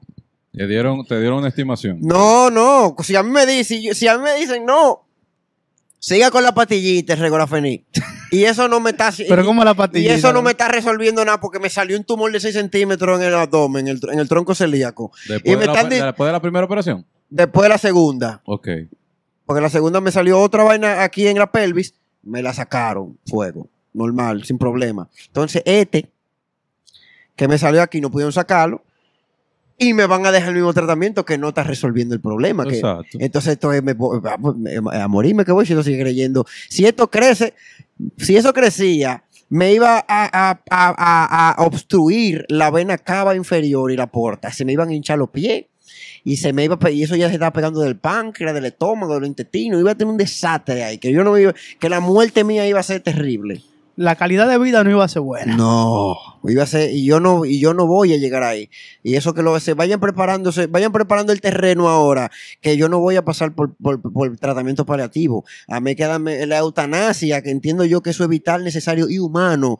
Tú, No, pero- pero pero tú, ilegal. tú ahorrar a- al ser humano de, de- de- de esperar la muerte tuyo y sufriendo, eso no es vida. Para eso ya salga de... Mátenme, yo no voy a pasar por eso. Es ilegal, pero hay países donde es legal y a mí me van a llevar para allá y yo tengo eso amarrado. Pero en dado Ah, ¿tú- caso... ¿tú, tú lo tenías amarrado ya? Eso está amarrado ya. Yo, me- si, si yo antes de eso, yo me voy para Holanda, un país donde sea legal, para que me mate. Pues yo creo que si tú no eres residente, no. no me te la suicido. No, no, tampoco así. Yo entiendo que vamos a luchar por la eutanasia mejor, porque es verdad. No, Coño, no sí, vamos a ¿verdad? No, suicida no, no, no, no, no Digo, sé. aunque es lo mismo. no sé tú pensar, y disculpa. Pero es que es lo mismo. No es lo mismo. Yo no pienso, no. No, yo antes, no, porque amado, es que yo, Es otro que yo te inyecta, yo- no tú mismo. yo amo la vida. No, yo me gustaría yo mismo inyectar, ven. Coño, pero Dios. Está bien lo No que hay- tú digas. no hay bien. forma de ayudarlo. No, porque en verdad no es una ayuda, sino eh, com- yo metí mi pensar ahí mismo. es, una, que él dijo es, eso, es una ayuda, amado. Amado, usted no sabe lo que, por ejemplo, tú sabes que cuando yo hice pública y publiqué eso en el mejor estado de salud que yo he tenido después de, de en mucho tiempo de cáncer, que yo estaba libre de todo, que me dieron todos los tratamientos, que no tenía nada, que yo estaba nítido. Ahí yo dije, ahora yo voy a hablar de esto, porque no quiero que digan que es porque yo estoy jodido, que yo estoy hablando de esto, no, es que yo tengo, eso yo lo he pensado, siempre he pensado en, en que lo más humano es tú ahorrar a una persona de Ese ese sufrimiento, sufrimiento. Sí. porque ya se va a morir, ya no hay nada que hacer. Entonces tú lo vas a tener vivo para estar sufriendo, entonces eso no es vida. Entonces yo amo la vida, yo amo la vida y la vida es yo poderte respirar bien, caminar, andar, tocar mi música, andar por ahí, reírme, gozar, tú entiendes, disfrutar. Yo soy un hedonista. Claro. Entonces yo no poder disfrutar eso, ya eso no es vida. Entonces ya lo que le queda a uno es morirse. No hay que ese sufrimiento, ese dolor, Claro. está bebiendo pastillas para el y usted sabe la cantidad de gente hablando a favor, que loco, tú sabes lo que yo tenía, ver yo, el abuelo mío o mi papá, de, a cada rato diciendo, ya yo no quiero vivir, máteme, un anciano sufriendo, que, que, que hasta para inyectarle una vaina, apoyarlo 200 veces porque no encuentra la vena, y no sé que comía la comida, y, y se despegaba lo tuvo porque quería morirse y una zozobra, loco. Sí. Un anciano queriendo morir. Imagínate, imagínate, entonces imagínate a mí, un, yo a hacer un paliativo necio. Un paliativo necio. Yo voy a estar todos los días recondándole a mi mamá que me mate. Entonces, no. Yo, yo voy a tener al mundo en esa zozobra. No. No van a, yo, yo no voy a tener al mundo en esa zozobra. Ni yo voy a pasar por esa zozobra. ¿Tú No, pero hay, hay- entonces hay que, hay que empezar una campaña para que aprueben la eutanasia a los a los políticos que son lamentablemente los que aprueban la ley aquí. ¿Verdad? Fuego chipa. Pe, loco, muchos comentarios de gente a favor que, que vio, vio lo que es un, un, tra- un- un- un caso, Ahora- un, tra- un- un paciente paliativo deseando morir todos los días. Claro. Y No, encima un familiar, loco, eso, eso, eso, eso, no, eso no humano, eso es diabólico. Eh, ahí, está, ahí hay humanidad, ahí, ahí, ahí, no, Mm, para eso, nada. eso es sadismo, Yo diría que más un egoísmo, el tema de tú sentir como que. que tiene que estar vivo, Que- Dios que, que- lo tiene que que esperar que, se muera, exacto. pa- que, que, que ya no aguante más, que es el cuerpo, no. Un milagro, que, que entonces. No, no, pero que ahí que voy. A ver si le diste la eutanasia, a lo mejor a los tres días, tú Se no sabes si va a pasar el No, no, milagro. no. Si iba a cumplir el milagro y el, y el cáncer, eh, como que un ejemplo, de- el cáncer iba a decir de que loco, en Ajá. verdad, en verdad, yo me quité. O yo me quité, de que puf, me desaparecí. Ya. Ah, sí, ok. Entonces, amado, Bueno, cuando me desahuciaron, yo agarré y fui, le caía al doctor Baez, el, el, el que era director de INCAL, que ahora Eh, ya pa- lamentablemente no está. Para que la gente entienda, te desahuciaron del oncológico, ¿por qué? Porque no había nada que hacer contigo ya. Ellos no me- yo entendí eso como que me desahuciaron. Pues dijeron, no, siga su tratamiento y yo, y yo, pero. Tratamiento no, le hizo el no está, que el otro vaina, no está funcionando porque que me tengo esta vaina, no hay más nada. No, este es lo que dice el protocolo, porque cuando esa reunión fue con una, una oncóloga que nunca me había visto, que ni sabía quién yo era. Y así, como que no está pasando nada. Tú estás- si tú tienes un caso, eh, un caso catastrófico aquí, este tipo está, y uno, y, y uno viéndola como que no está pasando nada, así, fría. Y yo, mire, pero ¿cómo que la pastillita? Pero no está haciendo nada. Y yo tengo esa vaina, y entonces, ¿qué lo vamos a hacer? Es que el protocolo es eso, que hay que hacer la pastillita y yo mismo huevo. Pero una pregunta, esa era una oncóloga también. Un oncólogo que yo en mi, en mi vida había visto yo nunca en el viejo. Una es raro, que a veces te tocan, a veces no el mismo, a veces te tocan diferentes. En, en el INCAL yo siempre tuve la misma, que es la doctora Camacho, querida doctora. Y el, y el doctor Pretol del viejo, que lo quiero, Rogelio Pretol, se te quiere de gratinola, si ve esto. Mira, entonces yo fui para el oncológico nuevo, a ver qué me decían ahí, buscar más la respuesta. Y ahí, con lo que me recetaron ahí, que me llevaron al comité, y la doctora Camacho, que es una verduga, dijo, no, hay un tratamiento experimental, vamos a ver, vamos a intentar allá, pero vamos a hacer que se lo den aquí.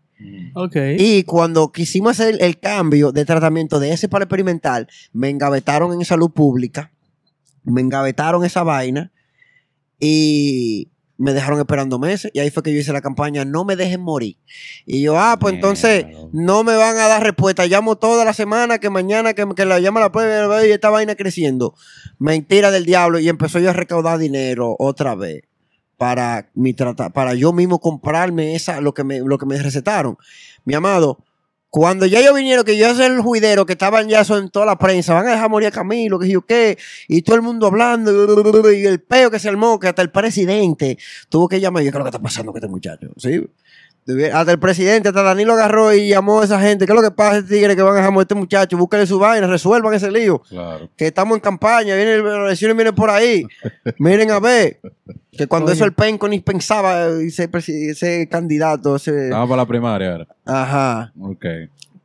Entonces, no, cuando eso Danilo intentaba reelegirse. era. Sí, sí, sí, yo me recuerdo. de Sí, sí, To- sí. Todos nos recordamos de eso, todos, Sí. todos. Entonces, amado, eh, cuando agarraron y me citaron, me, a lo que me a- un tratamiento experimental y que hasta el Solizumab con Avastin, cuando ya ellos dan respuesta, venga, que tenemos una reunión aquí en salud pública, cuando vamos, el director del programa, un viceministro de salud, unos farmacólogos y unos científicos, pila de científicos ahí a reunirse conmigo ahí.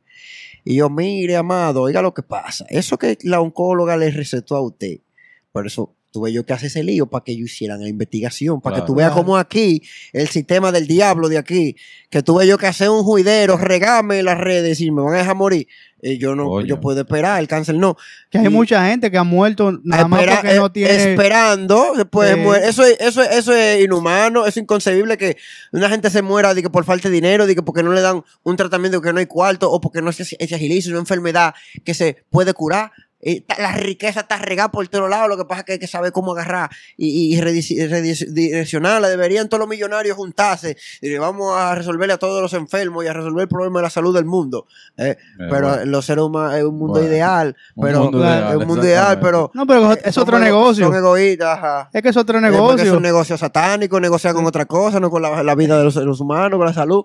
Entonces, eh, vienen y se juntan todos estos científicos. Mire, que ese tratamiento que le, res- que le indicaron, una vaina experimental, que no está aprobada para ustedes en este país. Ajá. Para probar eso aquí hay que hacer todo un protocolo de una vaina. ¿Y por qué no lo hicieron? Cuando esa gente me dijeron que no me podían dar eso, porque eso no está aprobado en este país, que es una vaina que está nada más allá y en Europa. Mi hermano, y yo, y, y yo, mire, ahí se me fue la esperanza ahí. Y yo, ¿qué es lo que usted me está diciendo? No, porque si te damos eso, que no se sabe lo que te vaya a hacer, cuando viene a ver te lo damos y te da un yello, pero me voy a morir como Pero quiera si no me lo dan. Exacto, dame la Cuando, vaina, yo le di- cuando yo dije eso, me, pero me voy a morir como quieras y no me lo Mi hermano, mire, eso fue otro momento que me quebré. Ahí nos fajamos todito a llorar. Todo el que estaba ahí lloró conmigo, mi hermano. Todo el mundo.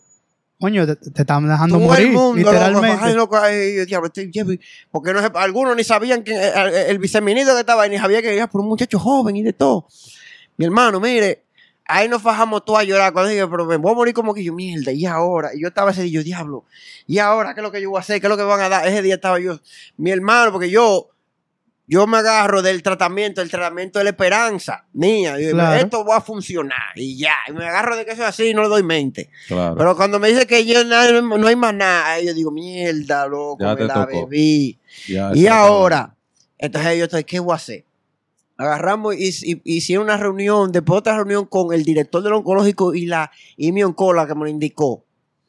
Para montarle caliente a esa gente, porque ustedes le, indican una vaina experimental que no está. Ah, pero es que ustedes no agilizaron, porque eso se podía hacer un proceso para que lo aprueben en este país, para que este sea el candidato, porque este es un paciente que se sale del protocolo, porque un caso especial en oncología, esto se le llaman caso especial, esto es un caso raro, este tipo hace rato debería estar muerto. A un paciente como él está, que se puede valer por sí mismo, que está fuerte, que funciona, que está nítido, tú no le puedes negar un tratamiento en la oncología porque él, él está fuerte, él puede. Claro. Tú tienes que, cuando, mi hermano, yo soy un caso raro, soy un milagro de la ciencia.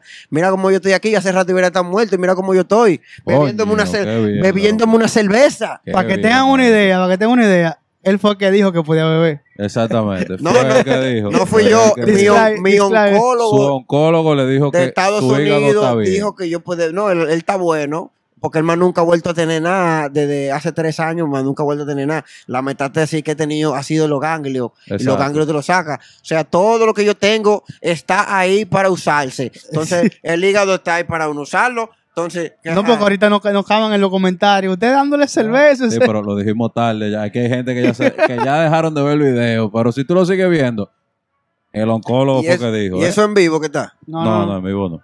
Y eso, y eso grabado para después subirlo. Ya, ok. Bueno, amado, entonces esa gente se comieron con yuca a, a esos viceministros, a ese director, a esa gente, se lo comieron, porque ellos estaban que querían venir a acabar con ella, a votarlo, por poner mil líos que le armamos. Pero Ah. el, el chipeo fue de ellos, por ellos están gavetando cosas, por no estar pendiente a su trabajo.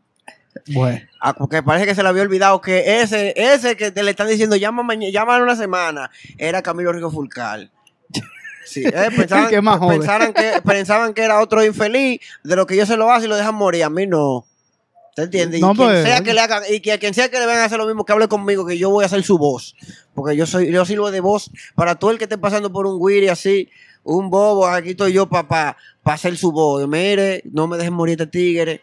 Camilo, y una Eh, pregunta. ajá. Tú tienes una pregunta. No, no, lo que yo iba a decir Estados con, Unidos, Estados Unidos. con eso para allá. mismo, exactamente. ¿Cómo entonces te dicen de que oh, no, pues vete para Estados Unidos? No, me, que la oncóloga, en lo que el HIV venía, en lo que hacían el, el Mm. protocolo y todo, me indican el primer tratamiento que se usaba desde hace 30 años por el cáncer de hígado, que era gencitabina con esiliplatín.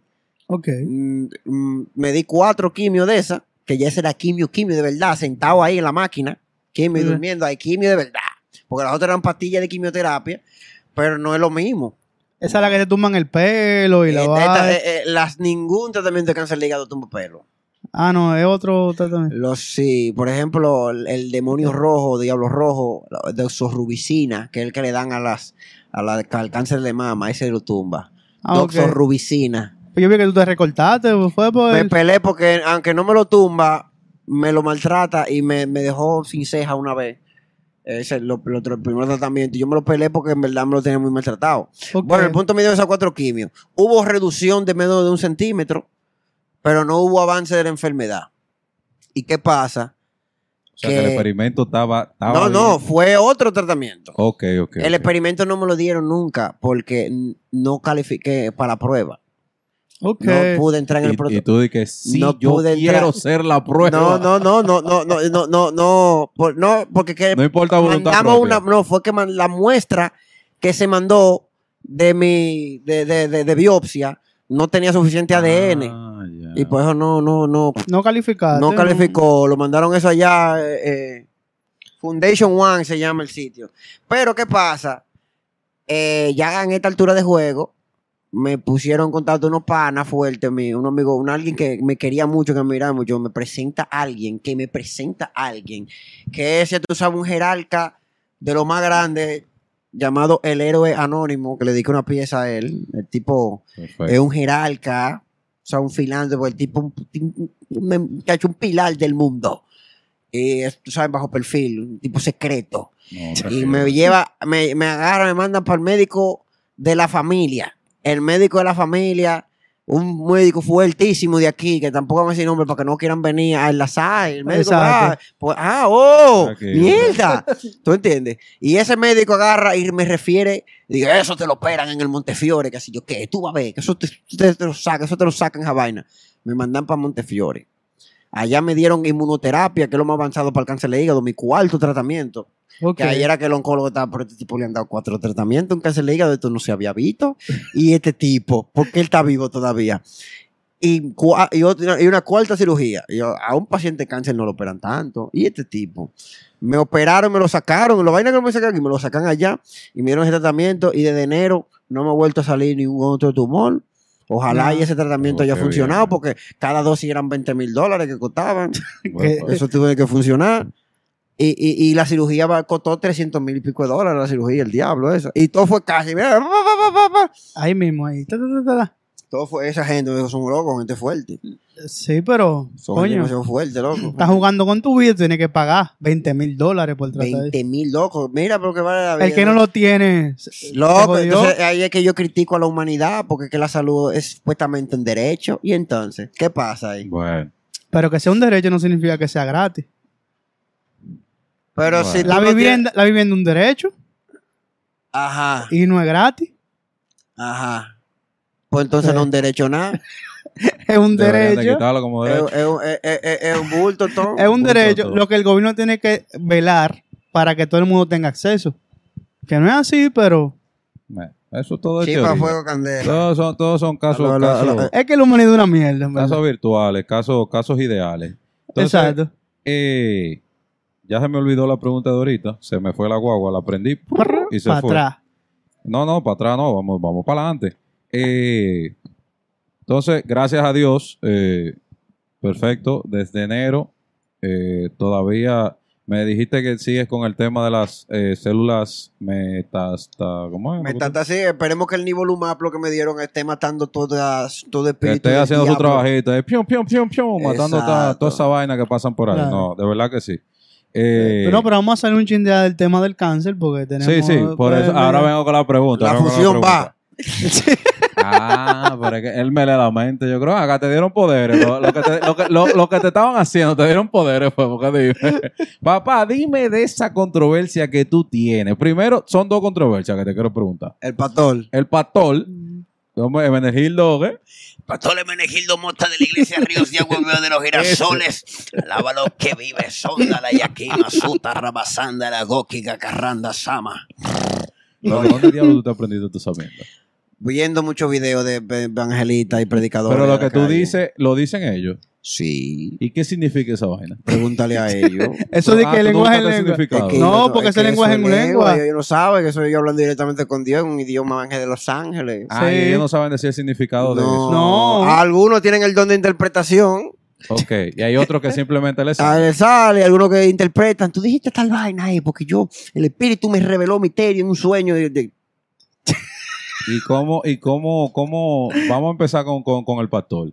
Eh, ¿cómo, ¿De dónde sale, loco? O sea, dime, ¿dónde Tú te- sabes, tú, ¿de dónde a ti te sale tu cabeza y decir que, coño, loco, voy a coger con esta vaina? Voy a- el Menegildo, vamos, a darle. Lo, eh, lo que pasa es Menegirdo Mote, es- eh, se llama Menegirdo en honor a Hermelindo Rodríguez, que es un pastor que está en Connecticut, que el tipo, pues yo no sé si es borico, dominicano o venezolano, pero el tipo loco tiene una forma de predicar, Y habla así mismo, como habla el pastor. Ajá. ¿tú entiendes? Entonces, yo vi, es el tipo, es el que dice, arrepiéntete, hijo del Es él, es. Ajá, entonces yo busqué, escribí Ok. ahí, ¿y quién será este predicador? Y yo, eh, de repente dijo el diablo, y aparecían los videos de él predicando. Y loco, y yo lloraba así de la risa con toda la vaina que decía esa vaina, y la lengua y la vaina, y yo Ajá. loco. Y yo entonces empecé a querer imitarlo, y se me daba bueno. Ok. Entonces después empecé, entonces no sé. Yo- mira, después que tú ves una cosa, que tú te das cuenta que algo existe, tú empiezas a verlo en todos lados, porque antes tú lo ignorabas, pero después que tú te percatas de, de su existencia, te sale. Sí. No sé, yo no sé qué tiene que, no sé. Pero entonces empezaron a salir muchos predicadores, muchos pastores, y yo empecé como que me gustaba la onda, me reía mucho, además también admiraba la, la, el fervor con el que ellos manifestaban su, su- la forma de ellos predicar me gustaba. También la autenticidad de ellos, ¿tú entiendes? La- lo, lo convencido que ellos estaban de eso. Y de alguna forma también eso me genera respeto y admiración por ellos y quería yo también estudiarlo, me parece interesante y al mismo tiempo gracioso. Entonces yo soy de los que utiliza la comedia siempre para como una herramienta para lograr las cosas. Ok. Ok. ¿Entiendes? Entonces, no es que yo me burlo, que gente "Ah, que te se burle la palabra, que esto es un blasfemo. Primero, la palabra burla significa querer hacer quedar algo en ridículo mal, con, con- con- malas intenciones. Yo no tengo buenas intenciones, yo, todo- yo lo que quiero es hacer reír a la gente y que la gente se sienta bien. Y al mismo tiempo que la gente como muy, muy creyente del país, que el que crea, entienda que eso es el Espíritu Santo trabajando a través de mí, porque lo que el pastor lo que está haciendo es bíblico. Dice la Biblia que el oír, eh, la fe es por el oír y el oír por la palabra. Ok. ¿Te entiendes? O sea que mientras mi- más yo oiga, para mi más oiga eso, aunque lo vea por curarme, yo voy a terminar teniendo fe. Y si termino teniendo fe, es por la palabra de Dios. O sea que ese, eso es el Señor que está trabajando sin darme cuenta. Exacto. ¿Entiendes? De una manera que el creyente no la va a entender. Entonces, ah, entonces el creyente, el que cree de verdad, el que sabe de Biblia, no un Juan de los Palotes que dice, ay, que, que, que él se burle la palabra, no que yo creo en Dios, pero anda ya tú sabes desacatado haciendo de, de todo, porque aquí Sí. muchos son cristianos y que, que, que, que- que- pero no tienen, tienen la Biblia en el escudo, pero no la tienen en el corazón. Ve, ve, ve a la cárcel a ver si, en quién creen los presos. ¿Esto tú crees es Dios? Ah, entonces, ¿te entiendes? Entonces. Ahora, no, pero- que tú estás blasfemando. Blasfemar es una injuria contra el Espíritu Santo. Yo he dicho algo en, en negativo contra Dios. No, entonces no, No. estoy blasfemando. Entonces, Ahora, también hay otro versículo que dice, "Haz- cuando todos callasen, las piedras clamarán. ¿Qué quiere decir eso? Que ese versículo quiere decir que las personas que más difícil les penetre el evangelio son quienes van a terminar hablando de Dios. Eh, Claro. Ahora, pero la, pregunta que todo el mundo se está haciendo ahora mismo. ¿Tú crees en Dios? Yo creo en todo y en nada, porque en la infinidad del universo todo es posible. Creo en Dios, ¿en cuál Dios? Porque han habido muchos. Yo creo, el Dios en el que yo creo, que Ajá. no sé si existe, porque nadie confirma la existencia de Dios, ni puede decir que no existe, ni que sí, ni que no. No, porque todo vas a fe. Para mí Dios no se ha presentado a, a los hombres, porque en- Dios siempre ha sido parte de la, de la humanidad, en toda la cultura, en todas las épocas y generaciones. La, la- la humanidad ha tenido diferentes dioses. Cada cultura ha tenido su dios. Los sumerios, los egipcios, los finicios, los romanos, los griegos, los judíos, los persas, los, toditos tenían dios. Los mismos indígenas. En cada, todos han tenido sus dioses.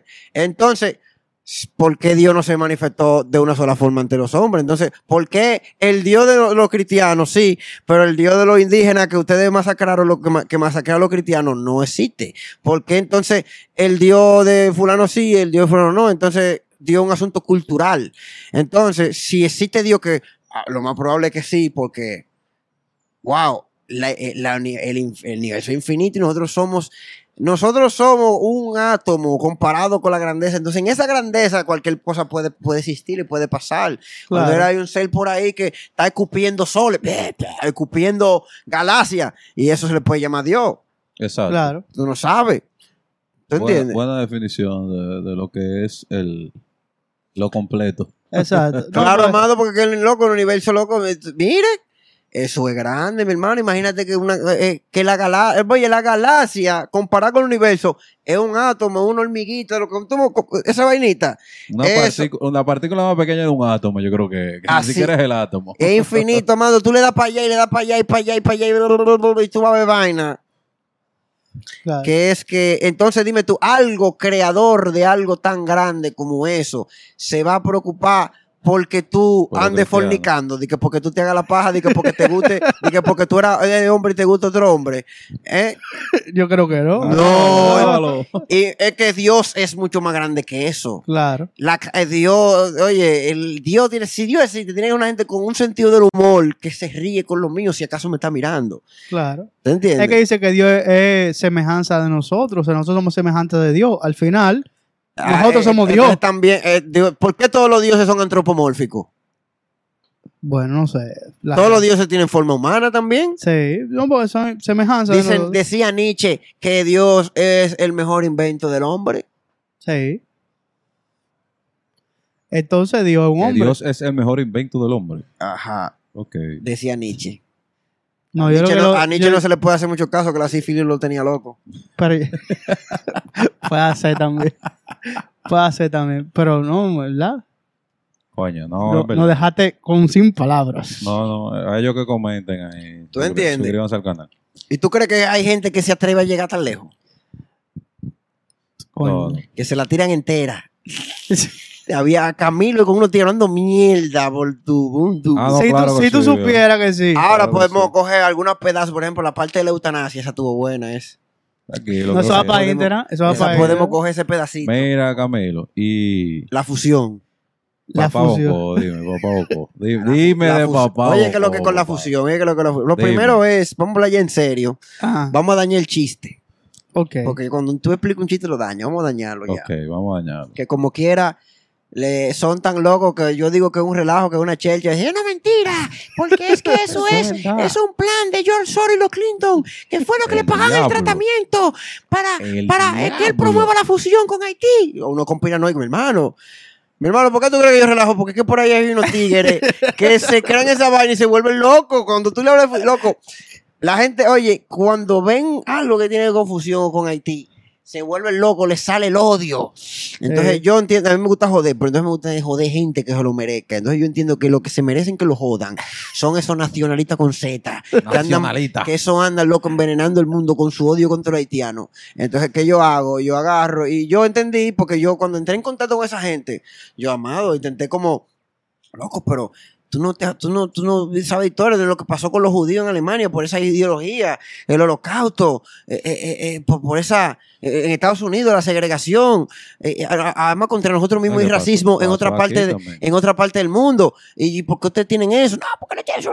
Y yo, pero y yo tratando de explicarlo de todas formas, no, pero luchen contra el sistema migratorio, porque el haitiano lo que está siguiendo es un instinto natural de conservación de su especie. Claro. Y él quiere vivir porque eh, ahí en Haití está jodido y aquí está mejor la vaina. Nosotros mismos nos vamos donde la cosa esté mejor, es algo natural. Todo país que haga frontera con un país que esté que el suyo tiene ese problema. Entonces somos nosotros que tenemos que velar porque la ley se cumpla. Si se cumple la ley hasta migratoria, hasta sin frontera. no va a haber problemas si se cumple la ley. Hasta sin frontera, porque no nos vamos para Puerto Rico en Yola. Ajá, ya tú sabes.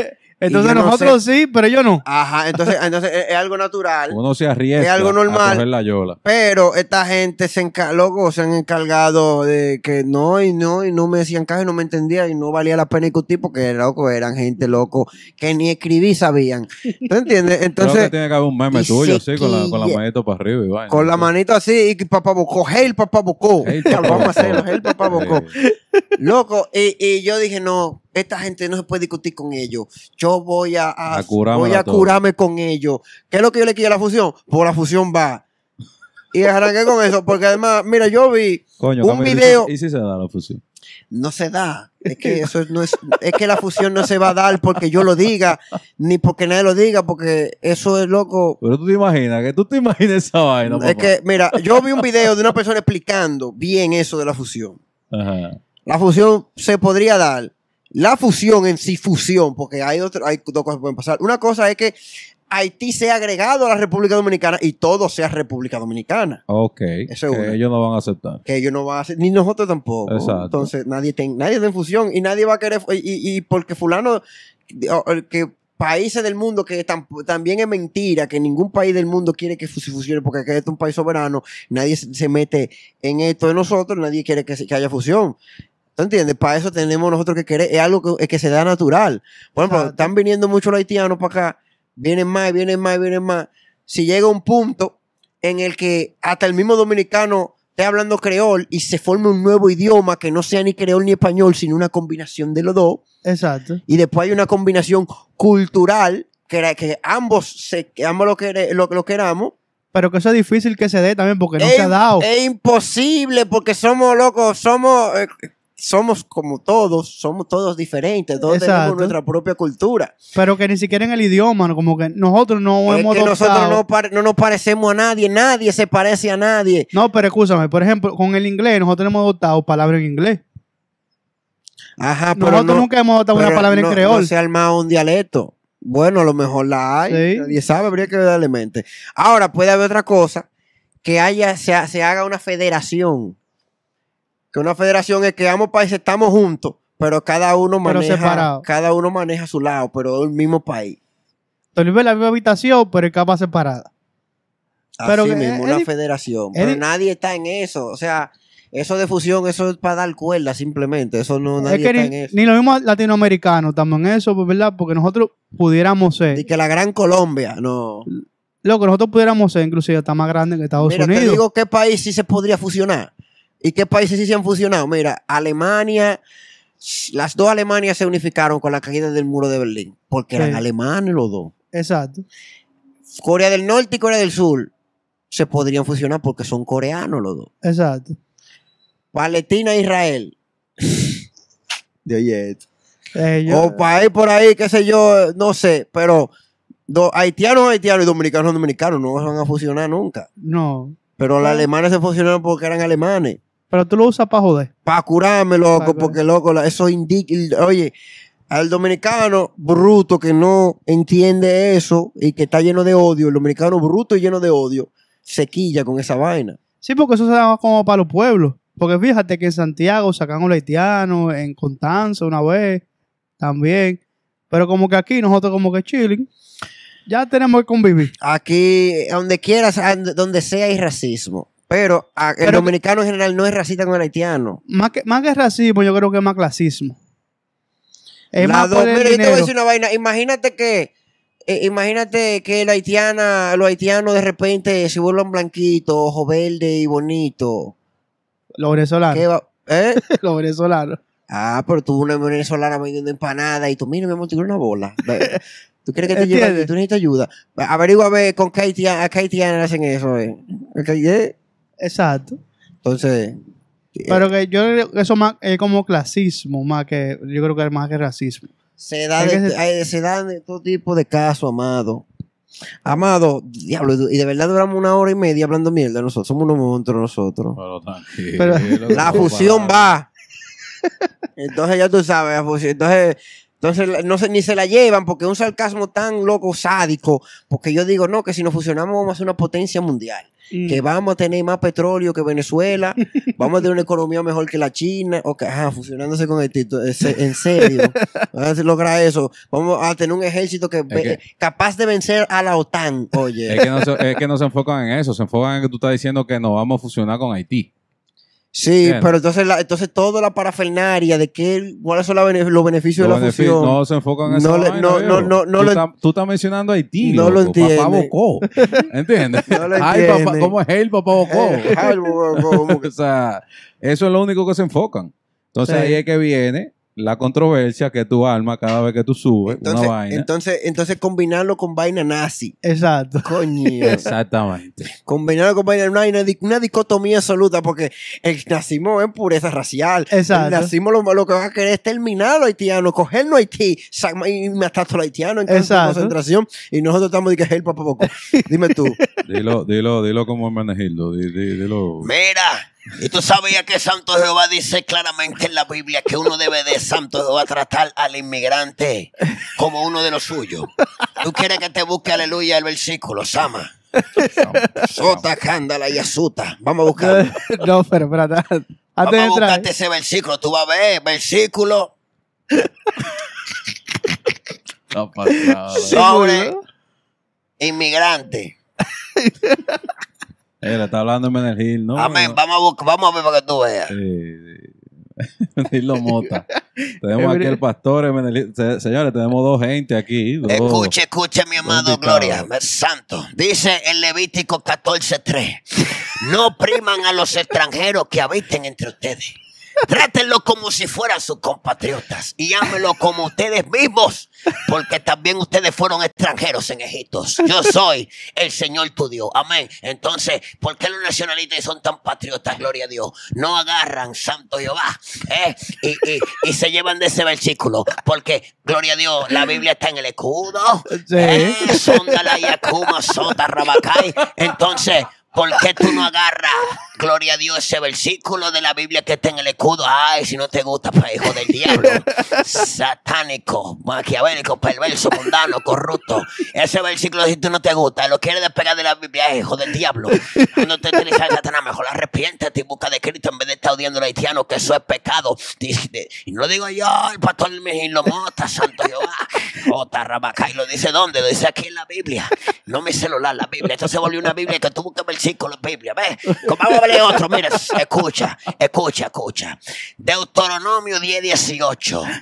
Hace justicia al huérfano y a la viuda, que ama también al extranjero dándole pan y vestido. Amado, dele pan y vestido al haitiano, gloria a Dios. Gloria a Dios. Gloria a Dios. Pues al extranjero, porque extranjero fuiste en la tierra de Egipto. Gloria a Dios. Eh, lo dice la Biblia. O sea, si la Biblia está abierta en el escudo, ese escudo que ustedes se quejan tanto cuando no está en la bandera, santo Jehová, ah, no tiene escudo, la bandera. Ah, no te molesta, pero tú odias al haitiano. Te hipócrita, hijo del diablo, santo.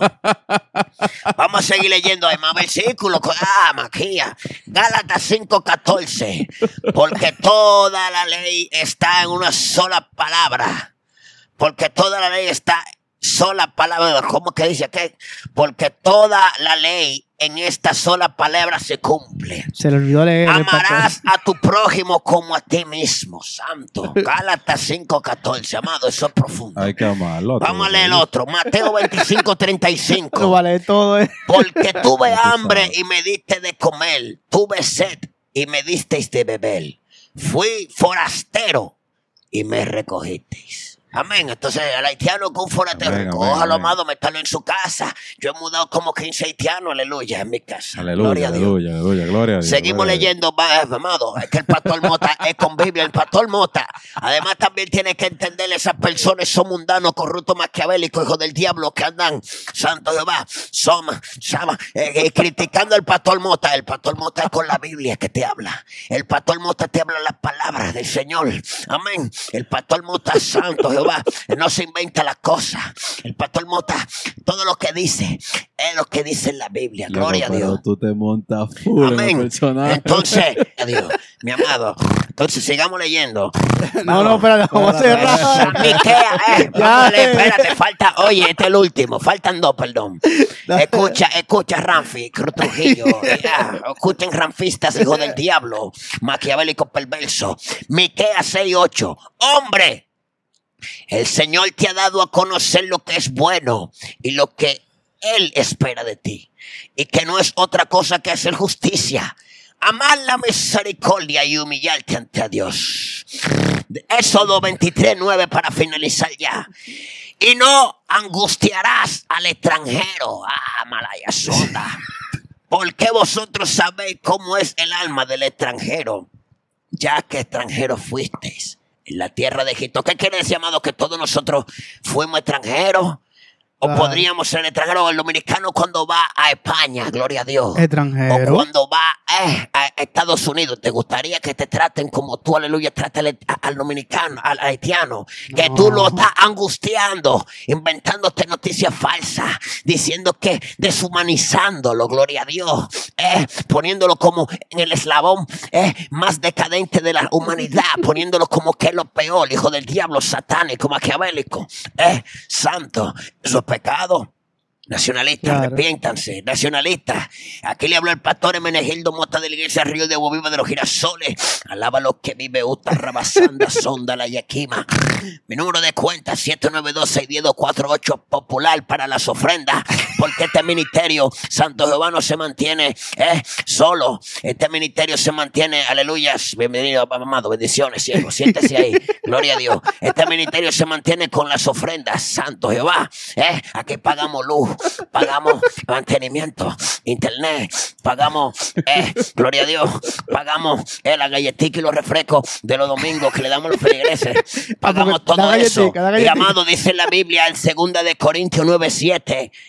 Dios bendice a quien da con alegría. Amén. Dios bendice Amén. al dador alegre. Así que de, de con alegría al pastor Mota, de la ofrenda, amado, para que el Señor lo bendiga, gloria a Dios, Saba, roba, sanda, Kima, Amén, Rabaquenda, la. Yasuta. Entonces me despido, mis santos hermanos, Dios lo bendiga a todos, vamos a despedir con una oración. Señor Padre, en este día te pedimos por nas- los nacionalistas que tú, gloria a Dios, tú, Sama, tú ablandes su corazón y haga que ellos puedan conocerte, que se arrepientan, que se devuelvan, aleluya, de su mano camino, Sama, y entiendan que el haitiano debe ser amado y respetado y tolerado y aceptado como uno de ellos, porque Santo Jehová, ustedes fueron extranjeros en la tierra de Egipto, oh gloria, oh santa alabanza al Cordero, sea Jesucristo glorificado para siempre, oh mi Señor, eh, hablan del corazón ellos, a que se devuelvan, bendice su familia, bendice su vida, dale salud, dale prosperidad, aunque su corazón estén lleno de odio y estén haciendo el mal, ellos son tus hijos y tú los amas, y ellos deben de arrepentirse porque nadie vino a perderse esta tierra, sino para que sus días sean alargados conforme a tu voluntad,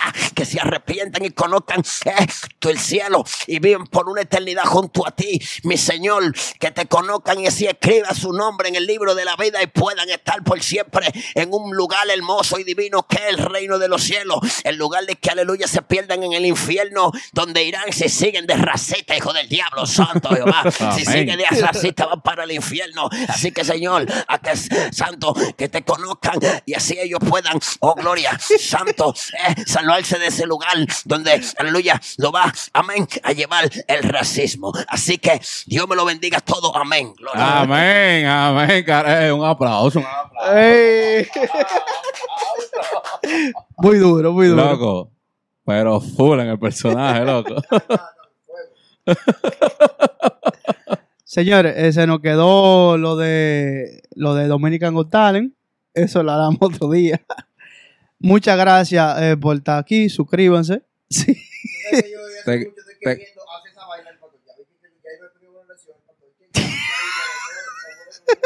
Ya, párate ya. Dejamos de grabar. Préndelo, préndelo, préndelo. ¿Tú quieres que yo siga? No, No, no, tranquilo, no. tranquilo, vamos a hablar de ti. Vamos a hablar. Pero, pero, ¿y, cu- y- y y cuánto tiempo es que vamos a estar hablando mierda? Ya, No, ya, ya, vamos a cerrar ya. Eh, ya, loco, ¿Dónde te puedes seguir? ¿Qué plan tú tienes? Porque Dominican Got Talent se quedó para otro día. No, Dime. síganme ahí, Camilo, Camilo Reyes Bajo Rijo, Reyes Bajo Fulcal, y en Facebook Camilo Rijo Fulcal. Donde quiera yo parezco, mi teléfono 829-986-7572. métanme, métanme en todos los grupos de WhatsApp. Que te, ey, te metí en uno de salir, de salir huyendo. Este, este. es que ellos no demasiada vaina, loco. ¿Qué- qué es lo que- Loco, de verdad que gracias por... a- Vamos a poner al pastor Adrián. pero- Espérate, no, Espérate, espérate, vamos a espérate, cerrar, espérate, vamos a cierre, cuando se cierre. Espérate, guárdalo, guárdalo. Para cerrar esto, para cerrar esto. Eh, papá, de verdad, gracias, gracias por haber estado con nosotros. De verdad que cerraste con broche de oro con el pastor. pastor. Una prédica, Mota. pero fuerte, bajo pero, el tema. pero muy fuerte. Te metiste en el personaje de que, que tú no eras tú, literalmente. Así que, de verdad, gracias. De- faltaron muchísimos temas que ojalá eres bienvenido aquí siempre a Leche con Coco. Claro. Eh, coño, loco, ojalá que tú seas parte de esta vaina, de verdad, full siempre. Y vamos a coger para la zona, nos vamos a tirar para allá. Y olvídate, loco. Aquí tú conseguiste ahora mismo dos panas que olvídate que para adelante. Fuego, chipa. Fuego chipa, como tú dices. Y de verdad, señores, muchísimas gracias por haber compartido con nosotros. Si Exacto. llegaste hasta aquí, comenta. Oye lo que tú vas a comentar. Lo vi entero, rapatú. Eh, ese es uno. Otro es hashtag. Vamos con los hashtags. Los hashtags son lo que él dijo ahorita, que me gustó mucho, el tema de. Eh, eh, qué sé yo, ¿qué Yo no- callejera? ¿Cómo es? Arte calle, ¿Cómo es que tú dijiste ahorita? El arte callejero. El arte, el callejero, hashtag arte callejero. Ajá. Y hashtag. Eh, coño, el pastor. Hashtag el pastor. Hashtag el pastor. Así que de verdad, muchísimas gracias por haber compartido con nosotros eh, y con Camilo también. Eh, me faltó una preguntita que siempre me gusta hacer a los invitados al final, pero definitivamente ya el hombre está quitado ya. Así que es prudente. Muchas gracias, sí, hay que decirle. Ah, no. No, no. sigan a la gente de 20.de, sigan a la gente de NYC, NYC Medical of Queens. Medical of Queens. Y ahora sí lo puedo decir. Nos quitamos. Bye.